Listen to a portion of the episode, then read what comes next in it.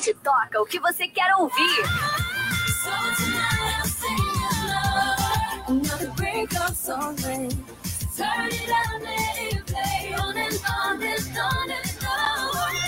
Pensou em músicas? Então, pensou! Heliópolis FM 87,5 Aqui toca você gosta! Salve galera! Chegou o projeto Câmara e Ação no Elipa. É isso mesmo! O projeto está acontecendo no CCA Heliópolis de segunda a sexta-feira, das 18 às 21 horas, na rua Coronel Silva Castro, número 58, Heliópolis. Os alunos entre 15 e 20 anos aprendem a roteirizar, direcionar, produzir, atuar, filmar, fotografar e ainda editar seu próprio vídeo e áudio, com os melhores equipamentos da área. Para maiores informações, entre em contato pelo telefone 22720140 e converse com o setor de comunicação da UNAS. Realização UNAS, Promac Prefeitura de São Paulo. Patrocínio Empresa Guarda Aqui. Aqui é onde todo mundo guarda. Sabia que agora tem YouTube incluso no prezão mensal da Claro? É só dar o play a qualquer hora, em qualquer lugar. Tutorial de maquiagem? Dá o play e vai que vai. Praias incríveis? Dá o play e vai curtir. Lances do futebol? Dá o play para vibrar. Só quem tem prezão desce pro play. O prezão mensal da Claro tem 12 GB, WhatsApp ilimitado com videochamadas, ligações ilimitadas para todo o Brasil e agora também tem YouTube incluso. E tudo isso com o Claro 5G+. Dá o play com prezão. 87,5. Aqui toca o que você gosta. E aí, já pensou para onde você vai quando quer se divertir e curtir os melhores shows? Claro que com os melhores artistas. Tudo Deixe off, afinal é mais gostoso. O Espaço Livre chegou em São Caetano do Sul. Ambiente agradável, espaçoso, com toda segurança. E detalhe, com muita gente bonita. Espaço Livre em São Caetano do Sul. Rua Baral de número 743, no centro de São Caetano. Informações pelo telefone 11 9 3326 0909. Ingressos à venda pelo ticket 360. Espaço Livre. Os grandes artistas você vê e curte aqui ao vivo. Restaurante Feijão de Corda São João Clímaco. Lá você encontra a melhor culinária nordestina. Baião de dois, acompanhado de carne com mandioca. Todas as quartas e sábados. Aquela deliciosa feijoada. Temos espaço kids para as crianças brincarem. Música ao vivo. Todos os sábados, a partir das 20 horas. Faça sua confraternização conosco. Informações e reserva pelo telefone 2264 17 37. Restaurante Feijão de Corda São João Clímaco. Localizado na estrada de São João Clímaco, número 471, em São João Clímaco. Pensou em óculos? Pensou Ótica Pop-Up. Há 10 anos cuidando da sua saúde visual. Além de vender óculos e lentes com menor valor do mercado, você ainda conta com exames de vista grátis todas as quartas, sextas e sábados, no horário comercial da loja. Anote o endereço da Ótica Pop-Up. Estrada das Lágrimas, número 2008, no Shopping Heliópolis. WhatsApp 11 9 47 38 7000 11 9 47 38 7000 Ótica Pupap, saúde para a sua visão. Olá, pessoal! Vocês sabiam que o projeto Biblioteca e Literatura com Desenvolvimento da Comunidade vem realizando diversas atividades de incentivo à leitura e cultura, com oficinas de balé, musicalização, teatro e contação de história para todas as idades e gratuitamente? Quer saber mais sobre esse projeto incrível que está sendo realizado? Entre em contato pelo telefone WhatsApp 11 9 13 35 6027. 11 9 13 35 6027. Biblioteca Comunitária de Heliópolis, UNAS. Realização UNAS. Apoio Laboratório Lavoisier e Hospital Cristóvão da Gama. A partir de agora, mais uma programação com a marca e a qualidade da Rádio Heliópolis.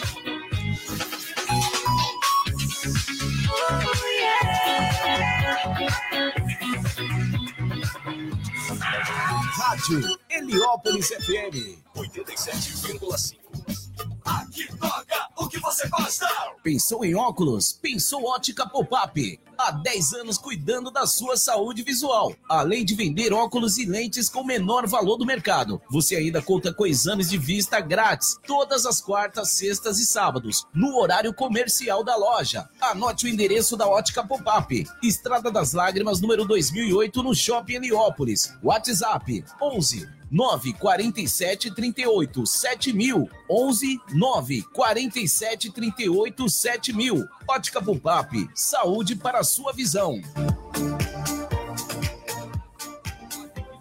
Olá, pessoal! Vocês sabiam que o projeto Biblioteca e Literatura com Desenvolvimento da Comunidade vem realizando diversas atividades de incentivo à leitura e cultura, com oficinas de balé, musicalização, teatro e contação de história para todas as idades e gratuitamente? Quer saber mais sobre esse projeto incrível que está sendo realizado? Entre em contato pelo telefone WhatsApp 11 9 1335 6027. 11 9 1335 6027. Biblioteca Comunitária de Heliópolis, UNAS. Realização UNAS. Apoio Laboratório Lavoisier e Hospital Cristóvão da Gama. A partir de agora, mais uma programação com a marca e a qualidade da Rádio Heliópolis.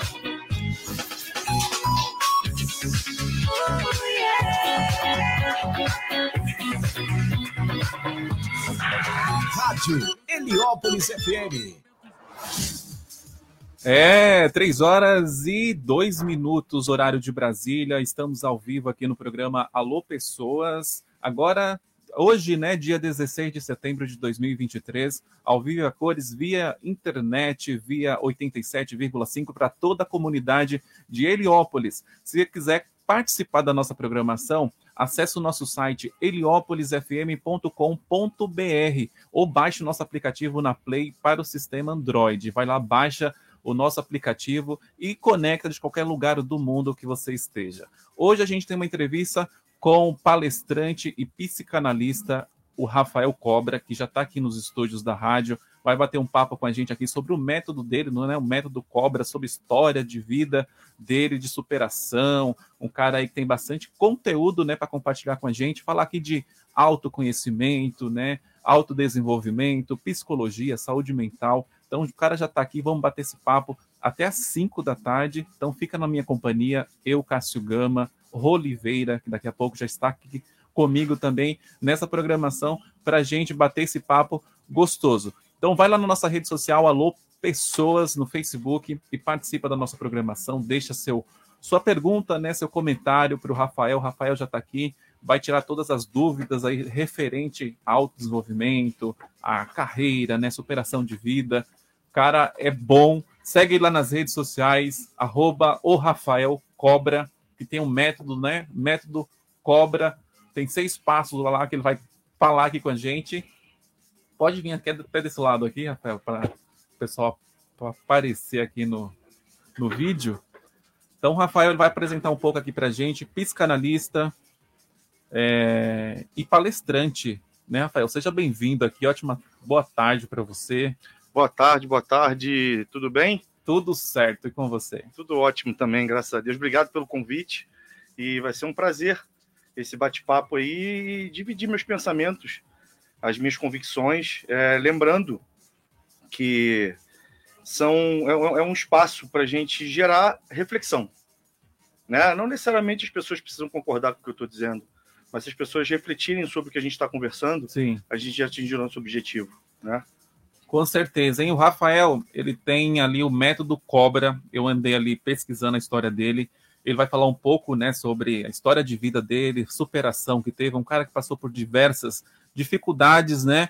E não desistiu. Então, o método dele mostra justamente isso. A gente está num, num mês, né, de combate ao suicídio. Pessoas que têm depressão, pensam ali em deixar a vida. Então, é um mês da gente escolher a vida, né? Escolher viver.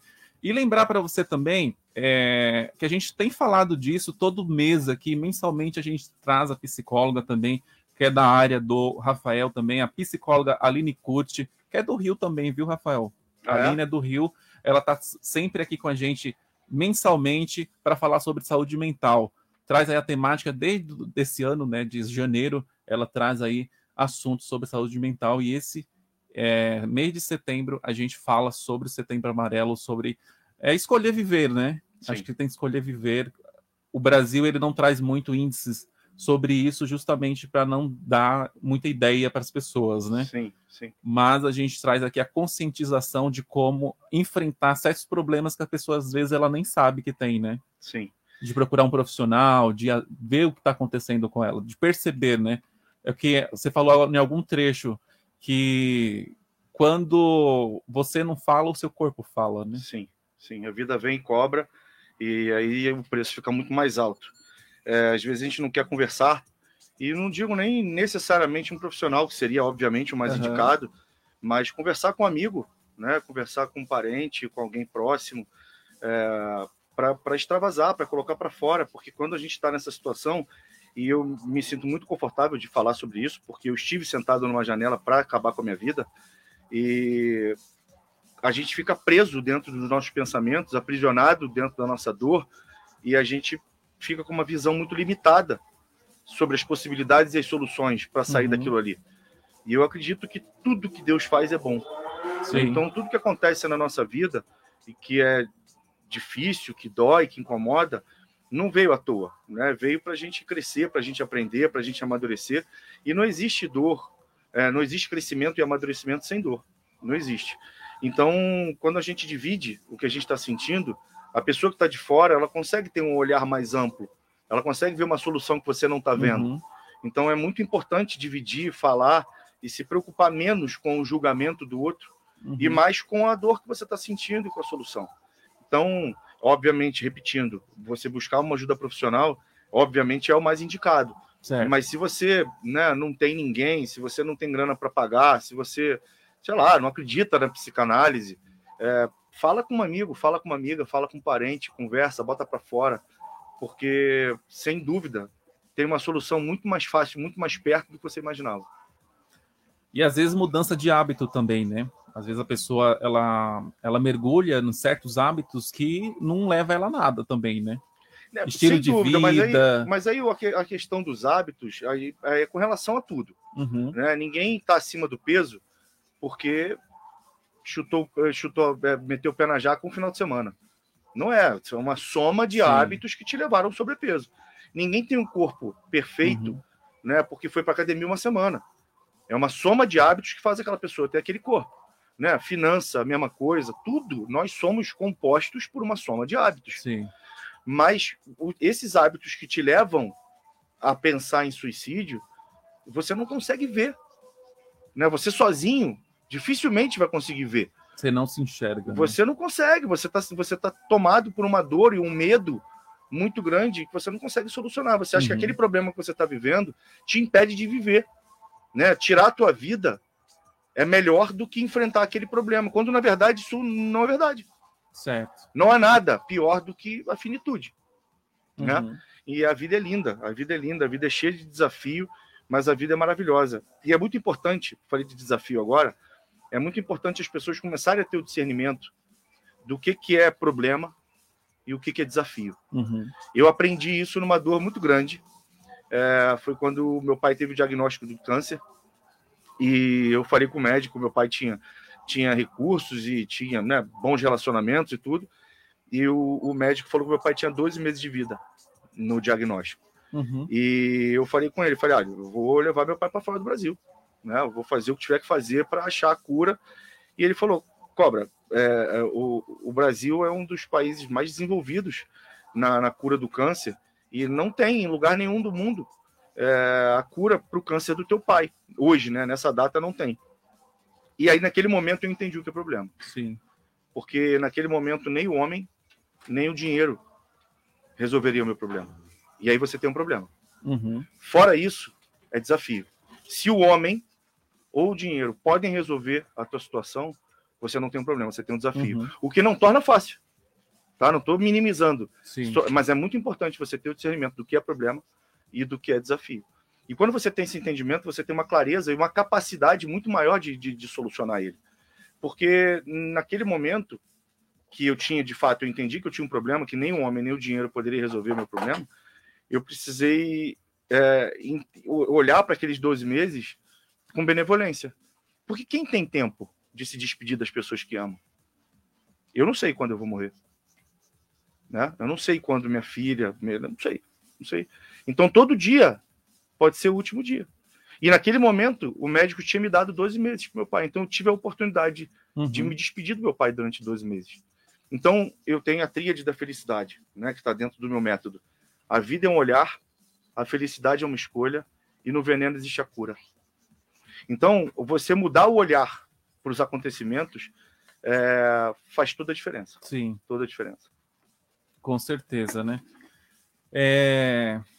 E ela chegou aqui, né? A Rô, a Rô é participante aqui do nosso programa também. Rosália, que é a blogueira do samba. E, pessoal, você está chegando agora na nossa live, a gente está com uma live aberta lá no Facebook.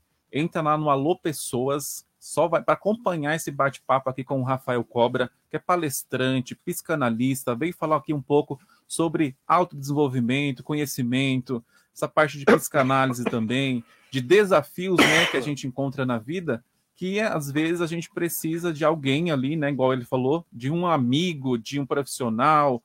É, a gente falou um pouco no off, né, Rafael? A dificuldade também que muitas pessoas têm de chegar, às vezes, precisa de um profissional.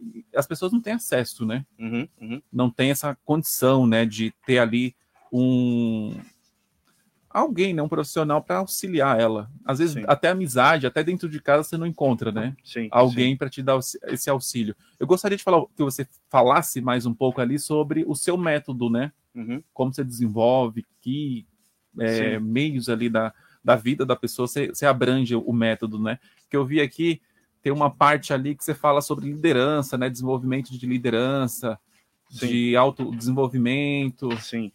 Esses são os temas de palestra, Sim. na verdade, né? Não, não, não é necessariamente o passo a passo do, do, do método, né? Do método, né? É. Você fala sobre liderança, qualidade de vida, motivação, comunicação interna, comportamento, comprometimento, inteligência emocional. Sim, sim.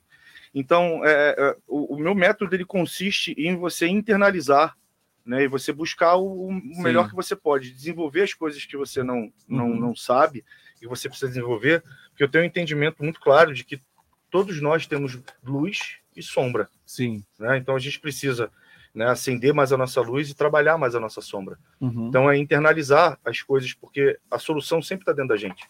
Né? Eu não acredito em transformação. Eu acredito em revelação. Uhum. Se a coisa está dentro de você e você, obviamente, ao, aos olhos dos outros, você vai se transformar. Vamos supor que você entre numa mentoria comigo uhum. é, e você fique sem ver determinadas pessoas durante o período da minha mentoria.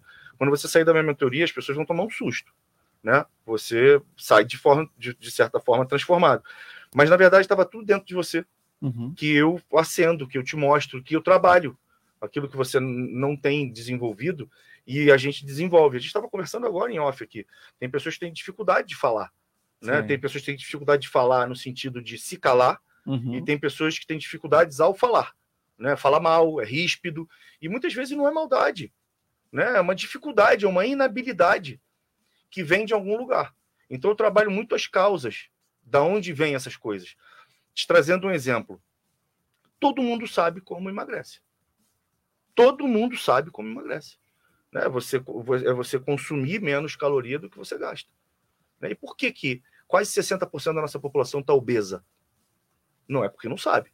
Né? Porque está com ansiedade, é porque está descontando as emoções na comida, uhum. é por, por, uma depressão, é por um monte de coisa. Então a gente tem que ir na causa. Né? Eu te dizer que você tem que parar de comer, não uhum. vai funcionar porque você já sabe. Entende? Então a gente trabalha no, método essa internalização de você mudar o olhar das uhum. coisas, você escolher ser feliz todos os dias, porque é uma escolha. É uma escolha. Né? E, e eu estava falando ontem, é, é, semana passada com a minha esposa, eu dei uma palestra para o Hospital do Câncer, quando eu tinha recém chegado em São Paulo, e o meu filho é terrível. Meu filho tem uma uhum. energia absurda, já quebrou os dois braços, já deslocou o cotovelo. Cara, ele, ele, ele não para, ele não para. E dá trabalho para os pais. Né? E muitas vezes o cara, o João não para, o João não para, e eu reclamando, e eu chamando a atenção dele, brigando e tudo. E quando eu fui dar essa, essa, essa, essa palestra para o Hospital do Câncer, eu vi né, muitos pais com sentindo aquela dor ali e via as crianças passando por aquilo e deitada numa cama, não tinha força nem para falar, não tinha força para comer e tal. E aí ali eu vi, cara, que, que, que, meu filho ele é do jeito que eu quero, cara. Sabe? E aí aquilo que me incomodava, que é o excesso de energia, eu comecei a valorizar pra cacete. Uhum. Porque um pai, uma mãe daquela, daria um braço para que o problema dele fosse o meu, que era um filho agitado dentro de casa. Entende? Então, olha como, como um olhar para um mesmo acontecimento muda. Uhum. Entende? Então, o método ele consiste em você mudar o olhar para as coisas. Isso é um treino, tá? Isso tem, eu passo exercícios, eu acompanho, porque eu não tenho a pretensão de, numa conversa, né, a pessoa fazer assim e amanhã está enxergando a vida de forma diferente. Não é por aí. Passe de mágica. É um treinamento. Né? Então, você escolher a... ser feliz todos os dias. Sim. E no veneno existe a cura. Uhum. No veneno existe a cura tem duas interpretações e as duas estão certas. Mas uma delas muda a tua vida. A primeira delas, que é a mais óbvia, é você tirar de, de coisas muito ruins, muito duras, muito difíceis, você tirar ensinamento, amadurecimento, aprendizado. Mas o que muda a vida, o veneno existe a cura. Uhum. É você é você fazer o que você não está disposto. É fazer é você encarar o que você tem medo. É você fazer o que você não sabe, o que você não quer. Ah, eu tenho dificuldade com língua. A tua cura talvez esteja no aprendizado da língua. Uhum. Ah, eu não consigo falar direito com as pessoas. Você precisa encarar isso aqui. Então, aquela poeira que você vai jogando para debaixo do tapete a tua vida inteira, a tua luz e a tua cura tá ali. Porque a gente vai é, indo para o caminho mais fácil, né? E a gente vai apagando essas coisas. Então, quando eu digo que no veneno existe a cura, é você de fato encarar tuas sombras e tratar tuas sombras. Aí a vida muda encarar os problemas, né, e buscar soluções para aquilo, né? Sim. Que é justamente. E essa jogada de jogar as coisas para debaixo do tapete, chega uma hora que também Sim. você para, você Sim. para no tempo porque você não consegue evoluir porque tem Sim. coisas ali, é a história da mochila, né? Você vai colocando coisas na sua mochila que uma hora você tem que esvaziar certas coisas, tirar para conseguir andar para frente, senão aquilo vai pesando, pesando, pesando. É, eu passo um dos exercícios que eu passo no, no, no, ao longo da minha mentoria é um hábito diário de Sim. você fazer essa limpeza na tua mochila todo dia, de entender o que é teu, o que não é teu. E O que hoje, que tem e hoje o que- praticamente, eu estava vindo para cá, para a rádio, pensando nisso, né? Hoje as pessoas têm uma mania de. O problema não é meu, o problema é do outro. Ah, eu saí da empresa, a empresa que era ruim, meu chefe que não prestava, fulano lá que enchia meu saco. Nunca é dela.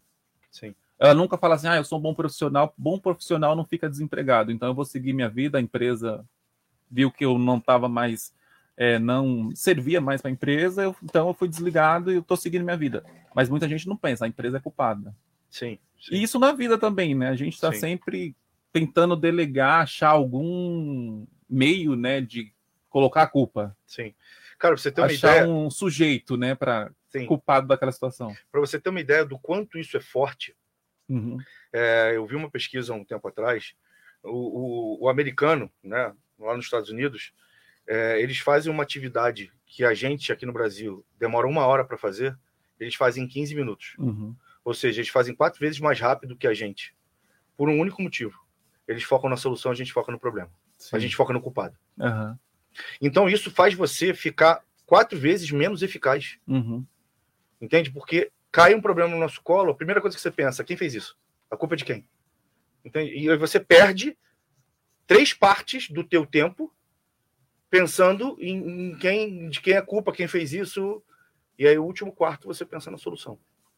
Entende? Então, olha, olha, olha, se você for pensar em uma hora, né, ok. Se você for pensar numa vida, se você for viver 80 anos, você vai ficar é, é, mais lento 60 anos. Você vai ficar para trás 60 anos. É engraçado essa do tempo, né? Eu vi um psicólogo falando, né? Que a gente. Ele fez uma metáfora ali, né? É, que o tempo não passa, né? A gente está passando no tempo. Mas, assim, é uma analogia do que? O tempo é, é mais infinito do que a, a nossa vivência, né? Se Uhum. for ver, ele falou: ah, quem tem 30 anos viveu ali três décadas, né? A média aí, sei lá, sete décadas, você vai viver oito. Uhum. Se tiver sorte, 10, chegar Uhum. aos 100, É. perto dos 100. Sim. Então é muito tempo, é pouco tempo, né, para gente às vezes ficar em certas coisas, né, em É muito certas tempo, amarras. cara. é muito pouco É tempo. muito É, pouco você vê, já passou, já foi. É muito pouco E tempo. E você tá talvez você só descobre isso quando chega nos 40. Depois dos 40, né, Rô? Só, só é. Descobriu os 40, descobriu cedo. Descobriu cedo, Tem gente né? que só descobre quando perde alguém muito importante. A Isso morte- que é complicado. Como você revela. explica isso como psicanalista? Como que explica? Porque é, é- é o que a gente estava falando em off ali, é, é um mimo, né? A gente quer tudo do nosso jeito, a gente só pensa na gente e não pensa no outro. A gente só valoriza as coisas quando perde, entende? E, e- e você fica atrás de coisas que não são a sua substância. E você não entende. A gente acha, a gente fala várias vezes, escuta várias vezes, de que a única certeza que a gente tem é a morte. Mas a gente vive como se fosse eterno. Infinito. A gente vive é. como se fosse eterno. Porque você não pede desculpa por orgulho, você não diz eu te amo porque você tem vergonha, você não, não fala coisas que são fundamentais, coisas que são fundamentais.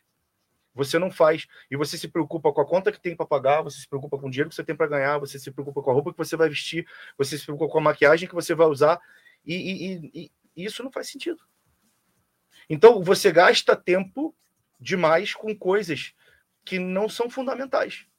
Então há uma inversão de valores por essa sensação de ser infinito. Então eu posso ficar me maquiando para uma festa durante três horas, mas dez minutos para falar com meu avô é muito tempo. Entende? E aí você tem essa percepção de tempo equivocada. Então, assim, um, um pai, né? Eu falo muito de paternidade, porque assim, de várias coisas que eu sei fazer, Uhum, que eu desenvolvi ao longo da minha vida, acho que o que eu sei fazer melhor é, é ser pai. uhum. Então, você pensar que você tem sete apresentações do teu filho na escola. Se você perder duas, três por uma questão de trabalho, você tem quatro, brother. E talvez você não, não, não, não- perca coisas que são fundamentais. E, e, sei lá, se você tem um pai que está com 70 anos, talvez você tenha mais cinco encontros com ele. Mais dez encontros com ele, só que a gente não faz essa conta aí acha que, que né, o tempo ele é benevolente. Não é, a vida está seguindo, a gente está envelhecendo, as coisas vão acontecer. A minha mãe morreu aos 42 anos no acidente de carro. No ápice da saúde dela, estava tudo ótimo. Fatalidade, né? Fatalidade. E a gente não conta com isso. Tirada, tirada. da Exato, exato. E, e, e, e essa minha fala, que eu aplico isso todos os dias, vem de uma dor muito grande, porque numa quinta-feira a minha mãe me ligou, e eu não morava com ela, eu morava com meu pai. é, e aí ela me ligou, na época era telefone fixo, aí eu caguetando a idade aqui. Era Telespe celular. é, é, e aí eu, ela, na verdade, meu irmão atendeu, eu estava escovando dente, lavando o rosto, porque eu estava indo treinar. E aí ela queria falar comigo, eu falei, cara, agora não dá, tô escovando dente, né? Aí ela insistiu que ela só queria me dar um beijo. Eu falei, cara, agora não dá, tô, com a mão molhada, não dá. mano. Eu ia passar o final de semana com ela, então no dia seguinte eu ia para casa dela. Agora não dá, ela insistiu mais uma vez, cara, não dá, amanhã eu dou um beijo nela. Dia seguinte eu fui para casa dela, era aniversário da minha irmã, a gente ficou esperando ela em casa, e do trajeto do trabalho para casa ela sofreu um acidente de carro e faleceu. Uhum. E eu não pude atender esse telefone.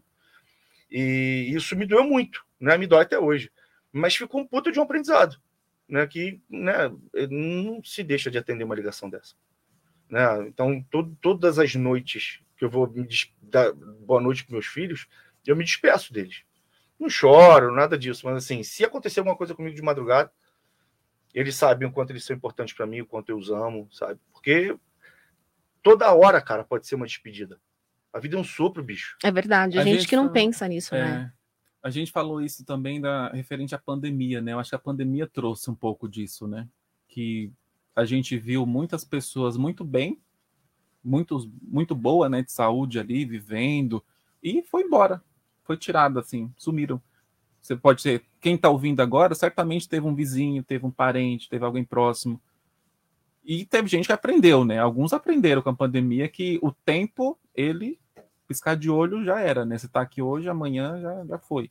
Sim. Algo parecido aconteceu também o meu pai, né? Eu perdi meu pai, eu tava voltando da, da, da faculdade, me ligaram, a madrinha do meu irmão, falou: olha, seu pai tá sofreu um acidente. Eu falei, como assim? Que eu falei com ele meio-dia e tava tudo certo. Eu não tava crente que tinha acontecido. Uhum. Eu sofri um acidente, eu falei, e aí? Tava bem até agora, me ligaram e morreu. Morreu há um 47 anos. Uhum. Eu voltando da faculdade, era início de ali de semestre, né? Uhum. Primeira faculdade que eu fiz. Eu falei, e agora, né? Aí eu lendo o seu método, eu falei, tantas coisas que a gente pode pensar eu vou desistir, eu não vou continuar, porque é um baque. Você não tem uma Ah, figura Sem paterna. dúvida, sem dúvida, sem dúvida. E o meu pai, naquele momento, era um cara entusiasta, queria me ver crescer, fazer faculdade, cursar. Ah, meu filho tá dando bem lá em São Paulo, né? Ele morava no Piauí. Tá se dando bem lá, tá construindo a carreira dele, tá- entrou na faculdade agora. É um baque, né? É, realmente, você vê o tempo. Tem gente que não aprendeu, né, com a pandemia. Sim. Você vê, muitos aprenderam e outros não aprenderam. O que é uma grande tristeza, né? Sim. É, você vai esvaziando tua vida, né? Você vai esvaziando tua vida. É, Você acha que falta um pouco de propósito nas pessoas? sem dúvida, sem dúvida. Muito propósito. Sem dúvida, sem dúvida nenhuma. Se eu falar para uma pessoa que diz para mim que não, não consegue ir para academia, que não consegue fazer dieta, se eu, se eu botar a faca no pescoço da pessoa mais importante da vida dela e falar para ela não emagrecer, eu corto o pescoço. Uhum. Eu não, não sei nem de quem eu estou falando. Essa pessoa vai emagrecer. Isso chama-se propósito inabalável. Uhum. E as pessoas não têm. Não sabem o porquê Uhum. estão correndo. Entende? Então, é, tem que ter muito claro na tua cabeça o porquê que você quer aquilo. Tem que ter um porquê muito forte. Sim.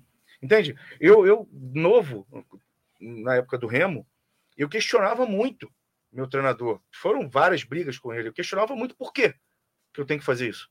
Né? Mandava eu correr a lagoa, mandava eu fazer mandava fazer os exercícios. Eu perguntava por quê. Uhum. Porque para mim é claro, a minha cabeça, na hora que eu estiver sentindo dor, a minha cabeça vai mandar eu parar. E eu preciso de um propósito inabalável, eu preciso entender o porquê que eu estou fazendo aquilo, senão eu paro. Entende? Então as pessoas precisam buscar esse porquê. Por que, que eu estou indo trabalhar? Por que essa carreira? Por quê? Porque tem que entender o porquê.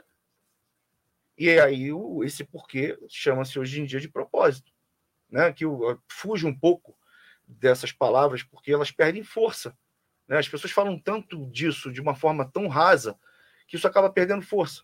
Vira uma falácia, né? É, você tu fica e no toda fim hora- Você não sabe o que realmente que. Exato, que troço autoestima, autoestima, autoestima. Compra onde? Quanto pesa? Qual é a cor? Porque todo mundo teoricamente sabe o que é autoestima, todo mundo teoricamente sabe o que é empatia. Que Mas que você ninguém não tem? vive. Por que, que ninguém tem? Porque não vive, às vezes. Porque né? não sabe o que que é, bicho. não pratica. Não pratica. Entende? Propósito é a mesma coisa. Ah, eu preciso ter propósito. A pessoa, pô, legal. Pô, frase bonita. E dia seguinte, que, que você faz? o que, que é né? propósito? Depois da palestra lá, o que, que você faz depois? Exatamente, exatamente. É por isso que a- a- as palestras, os treinamentos, a mentoria dá tanto resultado. Porque o foco tem a parte conceitual, que é essa que a gente está falando agora, Uhum. mas tem toda a parte prática. O que, que você vai fazer amanhã com isso? Qual é a prática que você vai tomar com isso aqui? Porque você entender que você tem que atender tua mãe, você vai entender isso agora. Amanhã você vai lembrar, daqui a pouco, uma semana se perdeu de novo. Porque a gente está nessa corrida dos No automático, no looping. Exato. Então você tem que ter essas coisas de como um hábito e um exercício. Bem definidas, bem e você não claras. adquire um hábito tipo, ah, agora eu vou tomar mais água. Não vai, bicho. Não vai. Enquanto você não entender o que, que você precisa fazer para tomar mais água, ou botar um despertador, ou botar a garrafa na tua frente, não sei. Né? E, e aquilo ali, a, a- a gente estava conversando ali em off, a Paula falou: a minha boca seca, né? Eu tenho sede o tempo inteiro. Tem agora. Uhum. Tem agora que tem o hábito de tomar água o dia inteiro. Sim. Então o corpo pede, aquilo ali vira hábito. Uhum. Ela não consegue mais esquecer de tomar água. O corpo dela fica gritando ali, pedindo água. Agora tem gente que toma um copo de água por dia, se muito. Se muito. Né? E, e eu estou falando de um hábito simples, tá? E, e a gente estava falando agora de hábitos que são muito mais complexos. E hábitos muito mais complexos você demora mais tempo, você precisa fazer um exercício mais incisivo para que você de fato adquira ali. E, você, e quando você entende de verdade que você é composto por uma soma de hábitos, se você entende isso de verdade, você joga na mesa e você consegue entender quais hábitos eu preciso me livrar e quais hábitos eu preciso me adquirir. Né? Porque eu não quero mais ser duro de grana. Eu não quero mais ser gordo. Eu não quero mais ter um casamento zoado. Eu não quero mais, né? Ser infeliz. né? Exato. Então, assim, o que está me levando a isso? Meu casamento está zoado, por quê? Né? Quais são os hábitos que Uhum. eu tenho ou que eu não tenho que faz isso? Por que, eu estou acima do peso? Por que eu estou sem dinheiro, sempre sem dinheiro? Qual é o hábito que está me levando a isso? Entende? Porque não necessariamente você ganha pouco e por isso você está sem grana. Porque tem gente que está ganhando a mesma coisa que você e não tem, não está na mesma pindaíba que você. Entende? Então isso não está ligado à quantidade monetária. Né? Tem pessoas que ganham uma fortuna e estão infelizes. tem pessoas que ganham pouco e estão super felizes. Então o dinheiro é fundamental, tá? Ele é super importante. Uhum. São pessoas prósperas, mas né? ele não é a resposta. É. Vai muito do pensamento também, não é, Rafael? Claro, sem dúvida. Se você tira todo o dinheiro de um cara que tem a mente, a mente milionária, esse cara vai ganhar o dinheiro todo de novo. E se você der o prêmio da Mega Sena para um cara que tem a mente pobre, ele vai perder o dinheiro todo. Entende? Se você fizer uma bariátrica no cara que tem a mente gorda, ele vai voltar a engordar. E é isso que está acontecendo. E é isso que está acontecendo. A gente precisa trabalhar os nossos hábitos, os nossos pensamentos, a nossa cabeça. Então, a gente, graças a Deus, a, a, a, pandemia foi uma das coisas boas que eu enxergo na pandemia, que a gente hoje fala muito mais de saúde mental. Né? Mas eu ainda acho que fala de uma forma muito sutil. Entende? Romantizada. É, e a gente precisa entender que, que a saúde mental é tão importante quanto a saúde do coração. Entende? Quanto a tua saúde da, da tua ortopedia, é, é, ela é fundamental eu acho que eu já falei isso daqui. Às vezes é melhor ter um dedo quebrado do que problema mental, né? Dúvida, cara. Pode martelar Porque, o meu é, bicho. Que corrige, né? Tem coisas que corrige, coisas que você às vezes você nem sabe de onde que veio. Que, que corrige surge. também. Que corrige, corrige também. Mas, mas você... você precisa olhar para isso, né? Olhar para isso. Exato. Só fica falando sobre saúde mental. Você acha também que é para desenvolver esses hábitos tem que ter um pouco de disciplina também? Sem dúvida. Porque às vezes, ah, eu me determinei ir para academia. Mas tem dia que eu acordo, não quero ir para academia, acordo cansado, tô para baixo. Então, às vezes, por emoção, você não faz nada. Sim. Porque uma hora você está triste, você está desanimado. Sim. Então, tem que ter o compromisso. Sete horas eu tenho que ir para academia. Sim. Cinco horas eu tenho que levantar e ir. Uhum. Esse horário aqui é para mim. Sim. Então, vou deixar celular, vou deixar tudo, porque das cinco às sete eu tô lá dedicado ao treino. Sem dúvida, sem dúvida. E, e muita gente diz que não tem disciplina, né? E aí fica jogando videogame durante nove horas seguidas, sem ir ao banheiro, sem tomar água. Meu irmão, você não tem disciplina? Eu não consigo ficar nove horas olhando para o computador jogando uma parada. Você tem disciplina, mas tem uma parada que te é. acende. É. Então você precisa entender o que, que te acende é. na academia. É essa que é a parada, é um passinho atrás para entender a causa. Sim. Porque esse cara é disciplinado pra cacete. Eu fiz um trabalho numa comunidade no, no, no Rio, em que eu peguei a, a galera aqui que não sei se aqui em São Paulo tem, lá no Rio tem muito. Quando fecha o sinal, a molecada vem colocando bala no, Sim, no, no, no, no, no retrovisor. Sim. E eu tava mostrando para eles, e eu, ah, pô, não sei fazer nada, não sei fazer nada, não sei fazer nada. Eu falei, meu irmão, você tem uma gestão de tempo sinistra. Você não perde o tempo, você pega a parada, você faz conta, você entende quantos carros você pode botar o, o, o, saquinho, você sabe quanto tempo o, o, sinal vai fechar, quanto tempo você precisa vir para voltar para ninguém arrancar com a tua bala. Se você coloca essa tua habilidade dentro de uma empresa, dentro de um negócio, você vai voar, irmão. Você tem uma puta de uma habilidade, cara. Uhum. Que tem gente que não consegue. Com Excel, com computador, com assistente, com cacete, não consegue. Uhum. E o cara faz aquilo de forma inata. Entende?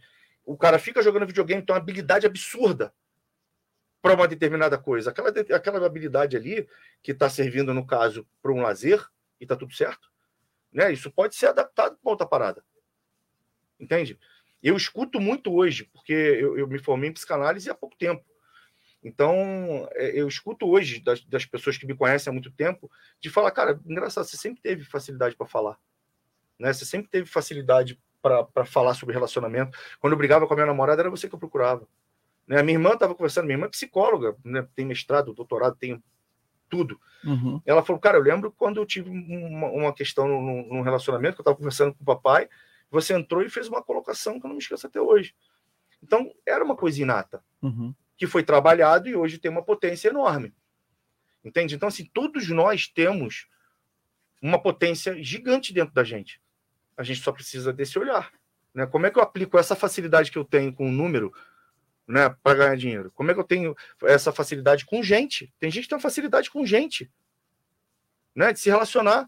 Você leva essa pessoa num jantar super chique, rapidamente essa pessoa está tá, tá, tá, entrosada. Você leva essa pessoa no churrasco na comunidade com a cerveja, no copo de plástico, essa pessoa rapidinho está entrosada. Tem gente que tem essa facilidade com gente. Como é que você pega essa pessoa e coloca ela no mercado?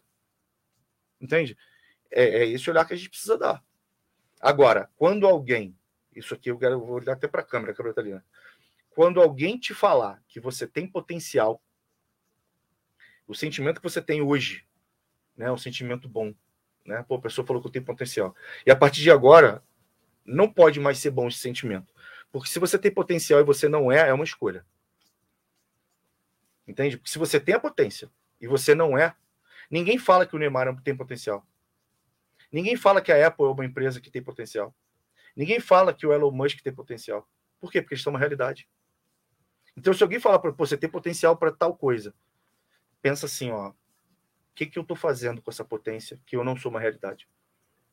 Se você está no caminho e só falta tempo, uhum. tá tudo certo, bicho. Tá tudo certo. Tem coisas que requerem tempo mesmo. Né? Agora, muitas vezes não é o tempo que faz você não chegar, é o caminho. Eu digo muito isso quando eu estou aplicando um treinamento dentro de empresa e quando eu estou dando mentoria. O meu trabalho não é sobre velocidade, é sobre, é, não é sobre, é, é, é sobre tempo, é sobre direção. Não é sobre velocidade, é sobre direção, porque quando você tem direção, inviavelmente, invariavelmente você vai mais rápido. Você pode ficar correndo aqui em volta. Se você vai andando na direção certa, você vai chegar mais rápido. Entende? Então é isso, falta clareza, falta direção. E não tem problema a gente mudar os planos. Eu tenho meus planos tantas vezes na minha vida. Eu já fiz tanta coisa profissionalmente. Mas tudo serviu para que eu estivesse no caminho que eu estou hoje.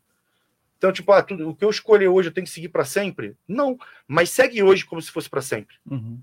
Se chegar semana que vem e você quiser mudar a direção por uma convicção que você teve, tá tudo certo, cara. A vida é dinâmica. Deus nos deu a coisa mais incrível do mundo, que é o livre-arbítrio. A gente pode escolher. Entende? Mas ele é justo. Você só vai colher o que você plantou. Ele te dá a liberdade para você plantar o que você quiser, mas você só vai colher o que você plantou. Então, hoje você está reclamando. Essa reclamação é um plantio que você vai ter que colher lá na frente.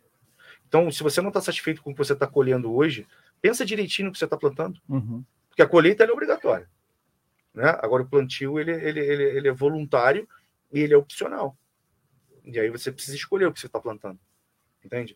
E, e, é isso que me, que me angustia um pouco. As pessoas estão com o automático ligado. E às vezes é preciso tomar a decisão também, né? Às vezes tomar todo dia. Todo, toda hora, né? A gente toma decisão. Desde a hora que você acorda. Sim. Vou tomar sim. vou tomar chocolate. O que, que eu vou fazer da vida? Vou vestir preto ou amarelo? Você está tomando decisão. E às vezes tem pessoa que tem dificuldade de tomar essa decisão. E eu falo, quem não toma decisão, o outro vai lá e toma no seu lugar e, e pior, né? É Sim. É pior quando alguém toma o partido por você das Se coisas. você não tem agenda, você vai virar agenda de alguém. Vai virar. Sim. E, cara, te falar uma coisa científica. A gente tem uma capacidade finita de tomada de decisão. Uhum.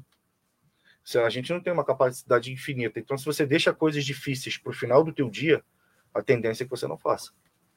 Você já decidiu, né? Se eu vou tomar café com açúcar, sem açúcar, se meu banho vai ser frio, vai ser quente, com a roupa que eu vou usar, né? Se, se eu boto modo soneca no despertador, não boto, você vai tomando decisão, vai tomando decisão. Chega uma hora que você não tem mais, você está mais frágil para tomar decisão. Então, se ir para academia para você é um negócio penoso, difícil para cacete, e você vai deixar para ir à noite, a chance de você não ir é gigantesca. Que vai chover? Aí, Aí tudo acontece. Lá, tudo acontece. Já não vou mais. E você tem uma, você tá mais frágil para tomada de decisão. Então, joga para amanhã as tuas coisas mais difíceis. Uhum. Ah, eu quero conversar com meu marido uma coisa e é uma coisa importante, eu tenho dificuldade. Mas de manhã não dá. Conversa no sábado de manhã.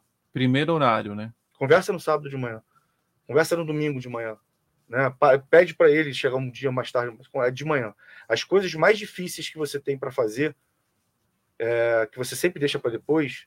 E é isso, né? Eu tenho muitos mentorados que têm problemas de relacionamento. Então tem que ter uma conversa. Eu falei, e aí, conversou? Conversou?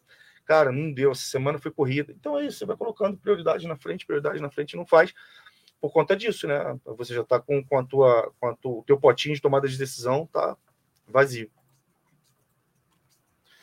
É isso aí. Você que está chegando agora na live, a gente está aqui com o Rafael Cobra, que é palestrante e psicanalista. Rô, tem alguma questão aí que você queira colocar para o Rafael? Primeiramente, né, eu gostaria de, de dar um oi para o Rafael. e eu, eu acabei vendo algumas coisas sobre, sobre ele e gostaria de dizer que é muito importante, né, a sua vinda aqui este mês de setembro, né, o mês do, do, da conscientização, Sim. setembro amarelo, né? E a, a, saúde mental é tão importante quanto o, o, arroz e feijão, né, que a gente come, porque sem, sem uma, uma saúde mental em dia, na verdade, a gente não faz nada. Sim. Né? E, e eu vi que você lida muito com relações, e eu até anotei aqui uma, uma frase que eu vi lá nas suas redes, que eu gostei muito, que fala é, sobre, que fala na parte de relacionamentos, né? Você tem várias áreas da sua vida é, que são importantes, não só sua vida amorosa. E, e eu achei isso de uma importância tão, tão gigantesca, né? Uhum. Porque tem muitas pessoas, mas muitas mesmo, que se entrega demais a uma relação, né? E sempre pensa no outro, vive a vida do outro num relacionamento e esquece de si próprio, né? Uhum, uhum. Então eu queria que você falasse um pouquinho desse dessa energia que o outro coloca no, no, na outra pessoa, né? E esquece né? de si, exatamente. É, eu vejo isso como a gente está saindo né, de uma pandemia, e eu vejo isso como uma grande epidemia. Né? As pessoas, essa, essa fragilidade, que as pessoas se esvaziam de si e se preenchem com o outro. Né? É, então, eu trabalho sim os quatro pilares da, da vida, que é a espiritualidade, os relacionamentos, né? porque não só relacionamento afetivo, tem relacionamento no trabalho, familiar, de, de amigos, é, trabalho a profissão e finança, que é um pilar super importante, e, e trabalho o, o, pilar da saúde estética. Porque a saúde é super importante, a nossa máquina está funcionando, é super importante, mas na nossa estética também, porque isso traz a nossa autoestima, a forma com que a gente nos enxerga. Então, isso tudo é muito importante. E eu, eu conto uma história para exemplificar isso que você acabou de falar, que, que fica muito claro. E a partir daí, né? As pessoas conseguem ter um pouco mais de facilidade. Quando você conhece um cara, né? Falando um cara porque eu tô falando com você, que é tá? E aí eh, você conhece um cara e, e esse cara te chamou para sair, né? Quis te beijar, quis te namorar, tal. É, e aí esse cara se apaixonou. Vamos, vamos supor que você seja composta por ouro, né? A gente está falando de valor, né? Então vamos supor que o teu peso corporal seja composto por ouro. Então você subiu na balança ali, você tem 60 quilos, 60 quilos de ouro. Então esse cara se apaixonou por 60 quilos de ouro. Ele quis chamar para jantar 60 quilos de ouro, ele quis beijar, ele quis namorar, ele quis sair de novo, enfim. E aí, num determinado momento, você se apaixona por esse cara e entra um elemento entre vocês, que é o medo de perder. E aí, quando entra o medo de perder, sem que essa pessoa tenha te pedido nada, você começa a tirar peso de ouro teu para não perder, você começa a tirar peso de ouro teu para não brigar, você começa a tirar peso de ouro teu para não decepcionar, e você está tirando peso de ouro teu. Então, quando passar seis meses, você não pesa mais 60 quilos de ouro, você pesa 30 quilos de ouro. E 30 quilos de ouro vale muito menos que 60 quilos de ouro. E aí é quase que uma propaganda enganosa. Né? Porque você se apresentou com 60 quilos de ouro, seis meses depois você não pesa mais 60 quilos de ouro, você pesa 30. E aí a, a gente vai dar valor para o valor que a coisa tem. Né? Se alguém me vier com uma pepita de ouro de 60 quilos, eu vou pagar por 60. Se tiver 30, eu vou pagar por 30. Entende? Você escolheu se esvaziar, você escolheu tirar valor teu para caber em algo. Entende? Isso não faz o menor sentido. Então as pessoas muitas como é que faz para manter a chama acesa? Como é que faz para ter longevidade no relacionamento? Seja de, tem outras variantes, tá? Mas antes de qualquer coisa, você precisa ser a pessoa que ele conheceu. Né? Se você se modifica, você perde teu valor. E aí vem aquela coisa, cobra, como é que eu faço quando alguém não me valoriza? O valor, invariavelmente, ele vem de dentro para fora. Se alguém não te valoriza, você não se valorizou. A gente que, que estipula o nosso valor. É você que bate na mesa e fala, eu peso 60 quilos de ouro. E aí, com um ano de relacionamento, quanto é que você pesa? 70. Porque relacionamento é soma. Se você pesava 60 antes entrou uma pessoa legal na tua vida, né? Essa pessoa está agregando. Você vai ficar mais inteligente, você vai ficar mais feliz, você vai ficar mais risonha, mais alegre, você vai ficar mais magra, sei lá. Mas você vai, com o tempo, você vai ganhar peso de ouro. Você vai valer mais. E não escolher valer menos. E a gente escolhe valer menos. Entende? Faz sentido? Faz, faz muito. A gente precisa buscar isso dentro da gente o tempo inteiro. Né? E, e, e primeiro entender isso e depois aplicar isso eu, eu, tenho algumas falas minhas na internet que eu falo que você precisa se tornar uma pessoa interessante. Né? A minha mentoria te torna uma pessoa foda. E aí as pessoas me dizem: o que é uma pessoa foda? Uma pessoa foda é uma pessoa que, que, que tem a própria vida. Você tem horário para tua academia, para tua dieta, para teus amigos, para tua família, para teu trabalho, para o teu namorado, para teu marido também. Né? E quem, quem deixa isso tudo de lado e é muito comum e vive só o relacionamento, a coisa fica bamba, né? Fica pendente. Aí, se essa pessoa sai da tua vida, você perdeu tudo. Não é isso que a gente escuta? É verdade. Pois é. E aí isso não é interessante para ninguém. Isso não é interessante para ninguém. Né? E a gente bota o outro como vilão. O outro não é vilão. Se alguém fizer isso com a gente, a gente também não vai gostar. Né? Imagina, você tá com uma pessoa que não trabalha, que, né, que não tem amigo, que não, não, se relaciona com a família, que não tem seus compromissos e tal. Essa pessoa vai viver a tua vida. Aí era você chegar em casa sete, você chegou sete, dez, a pessoa estava onde? Estava onde? Porque aqueles dez minutos para aquela pessoa é infinito. Ela não tem mais nada para pensar. Ela só pensa em você, no que você está fazendo, se você vai embora, se você vai trocar ela, se você vai. Isso é insuportável. Exatamente. Entende? Isso não está atrelado a gênero, entende? É de, de, de pessoa mesmo. Isso, é, isso não é interessante. E se você vive uma relação onde, onde o seu parceiro não te enxergue como uma mulher foda, tem alguma coisa errada a sua esposa que está aqui pode me, me dizer uma coisa dessa. Você se considera, né, uma mulher ela é minha assessora. Assessora? É assessora. é assessora. Mas você é mãe? Não. Não. Você se considera uma mulher foda? Sim. Eu estava conversando isso com uma amiga minha ontem. Eu tenho certeza que a sua mulher se considera uma mulher foda. E eu conversei, eu estava conversando com ela sobre isso ontem, porque nós estávamos conversando o tanto de coisas que nós temos feito né? E a gente ainda consegue encontrar um tempinho para cuidar da gente, para fazer algo que a gente gosta. E, e isso é muito importante para uma mulher. Para todo mundo. Para todo mundo. Para o né? homem também. Para todo mundo, para todo mundo. E quando, quando eu falo que relacionamento é uma coisa muito mais extensa do que só relacionamento afetivo, né? Eu, quando comecei a trabalhar com o que eu trabalho, e não tem muito tempo, né? É, eu estava precisando de dinheiro.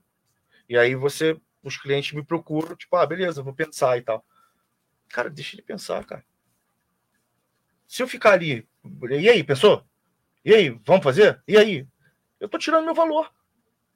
E a gente tem que se colocar no lugar do nosso interlocutor. Entende? Se uma pessoa estivesse fazendo isso com você, se alguém estivesse vendendo algo para você, que você precisa, que você tem dinheiro para pagar e que você acha que vale, se essa pessoa ficar insistindo, insistindo, você não vai ficar desconfiada? Sim, com certeza. Tem alguma coisa por trás? Que aquilo ali não é tão bom, que aquilo ali não é tão. Então é isso. E, e por isso que eu, que eu, expando esse pensamento e, e, e, o pensamento de relacionamento para outras áreas. Porque a gente precisa se valorizar.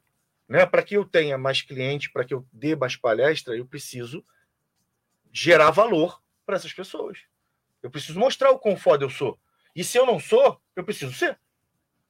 Né? Eu vi uma, uma, uma pessoa na internet uma vez passando um exercício para as pessoas, quando acordarem, chegar na frente do espelho e se afirmar. Eu sou linda, eu sou inteligente, eu sou isso, eu sou aquilo, eu sou aquilo. Eu falei, gente, fácil, né? A pessoa está obesa e fica na frente do espelho. Eu tô magra, eu tô linda, eu tô. Não tá, querida. O caminho não é esse. Não é também para ficar se chicoteando. Mas vai para o caminho, vai buscar um nutricionista, vai.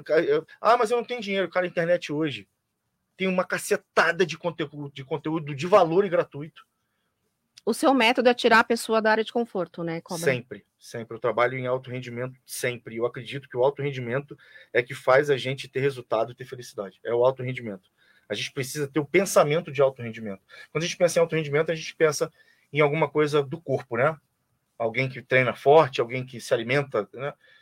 Não, é você muitas vezes ouvir algo da tua esposa ou do teu marido que você tem vontade de falar e você se calar. De você pensar, se eu isso que eu em vontade de falar vai agregar alguma coisa? Não, não vai agregar, então fica quieto. E você precisa ter alto rendimento para fazer isso. É um pensamento, é uma, é uma atitude, é um hábito de alto rendimento. Entende? Aquilo que a gente tem vontade de fazer, na grande maioria das vezes, nos afasta do nosso objetivo. Na grande maioria das vezes. Então, essa coisa que a gente fala e que a gente escuta, ah, mas eu não tenho sangue de barata. Eu ouvi, eu fui lá e falei. E aí, resolveu? Não, mas ele me escutou. Ok, resolveu? Não, mas eu não tenho. Okay. Resolveu? Tá feliz? Se conciliou? Não. Porque não era para falar. Não era para falar. Entende? Ou melhor, não era para falar daquele jeito, ou não falar aquilo. E a gente precisa se calar, ouvir o outro. Né? As pessoas se direcionam muito hoje, muito mais para ter razão do que para ser feliz. Eu ganhei a discussão, a pessoa ficou caladinha no final. E aí? Resolveu? Não, mas ela ficou calada. Você buscou razão, não buscou felicidade. Saca? E quando você busca razão, muitas vezes você coloca na mão da pessoa a tua felicidade. Entende? E isso foi uma parada que mudou meu casamento. Que é perigoso, né? Pô, é muito perigoso. Ficar na mão do outro, né? Você, você vira um torcedor, né? Vira. Aí você vira um torcedor, pega dois chuquinhos aqui e fica torcendo. Fica porque o outro assistindo leva, que vai. te leva para um lugar legal. Você, É. você tirou e botou na mão do outro. O meu casamento mudou muito a partir disso, porque né, eu tenho facilidade de me comunicar, falo bem, tudo, sou muito argumentador.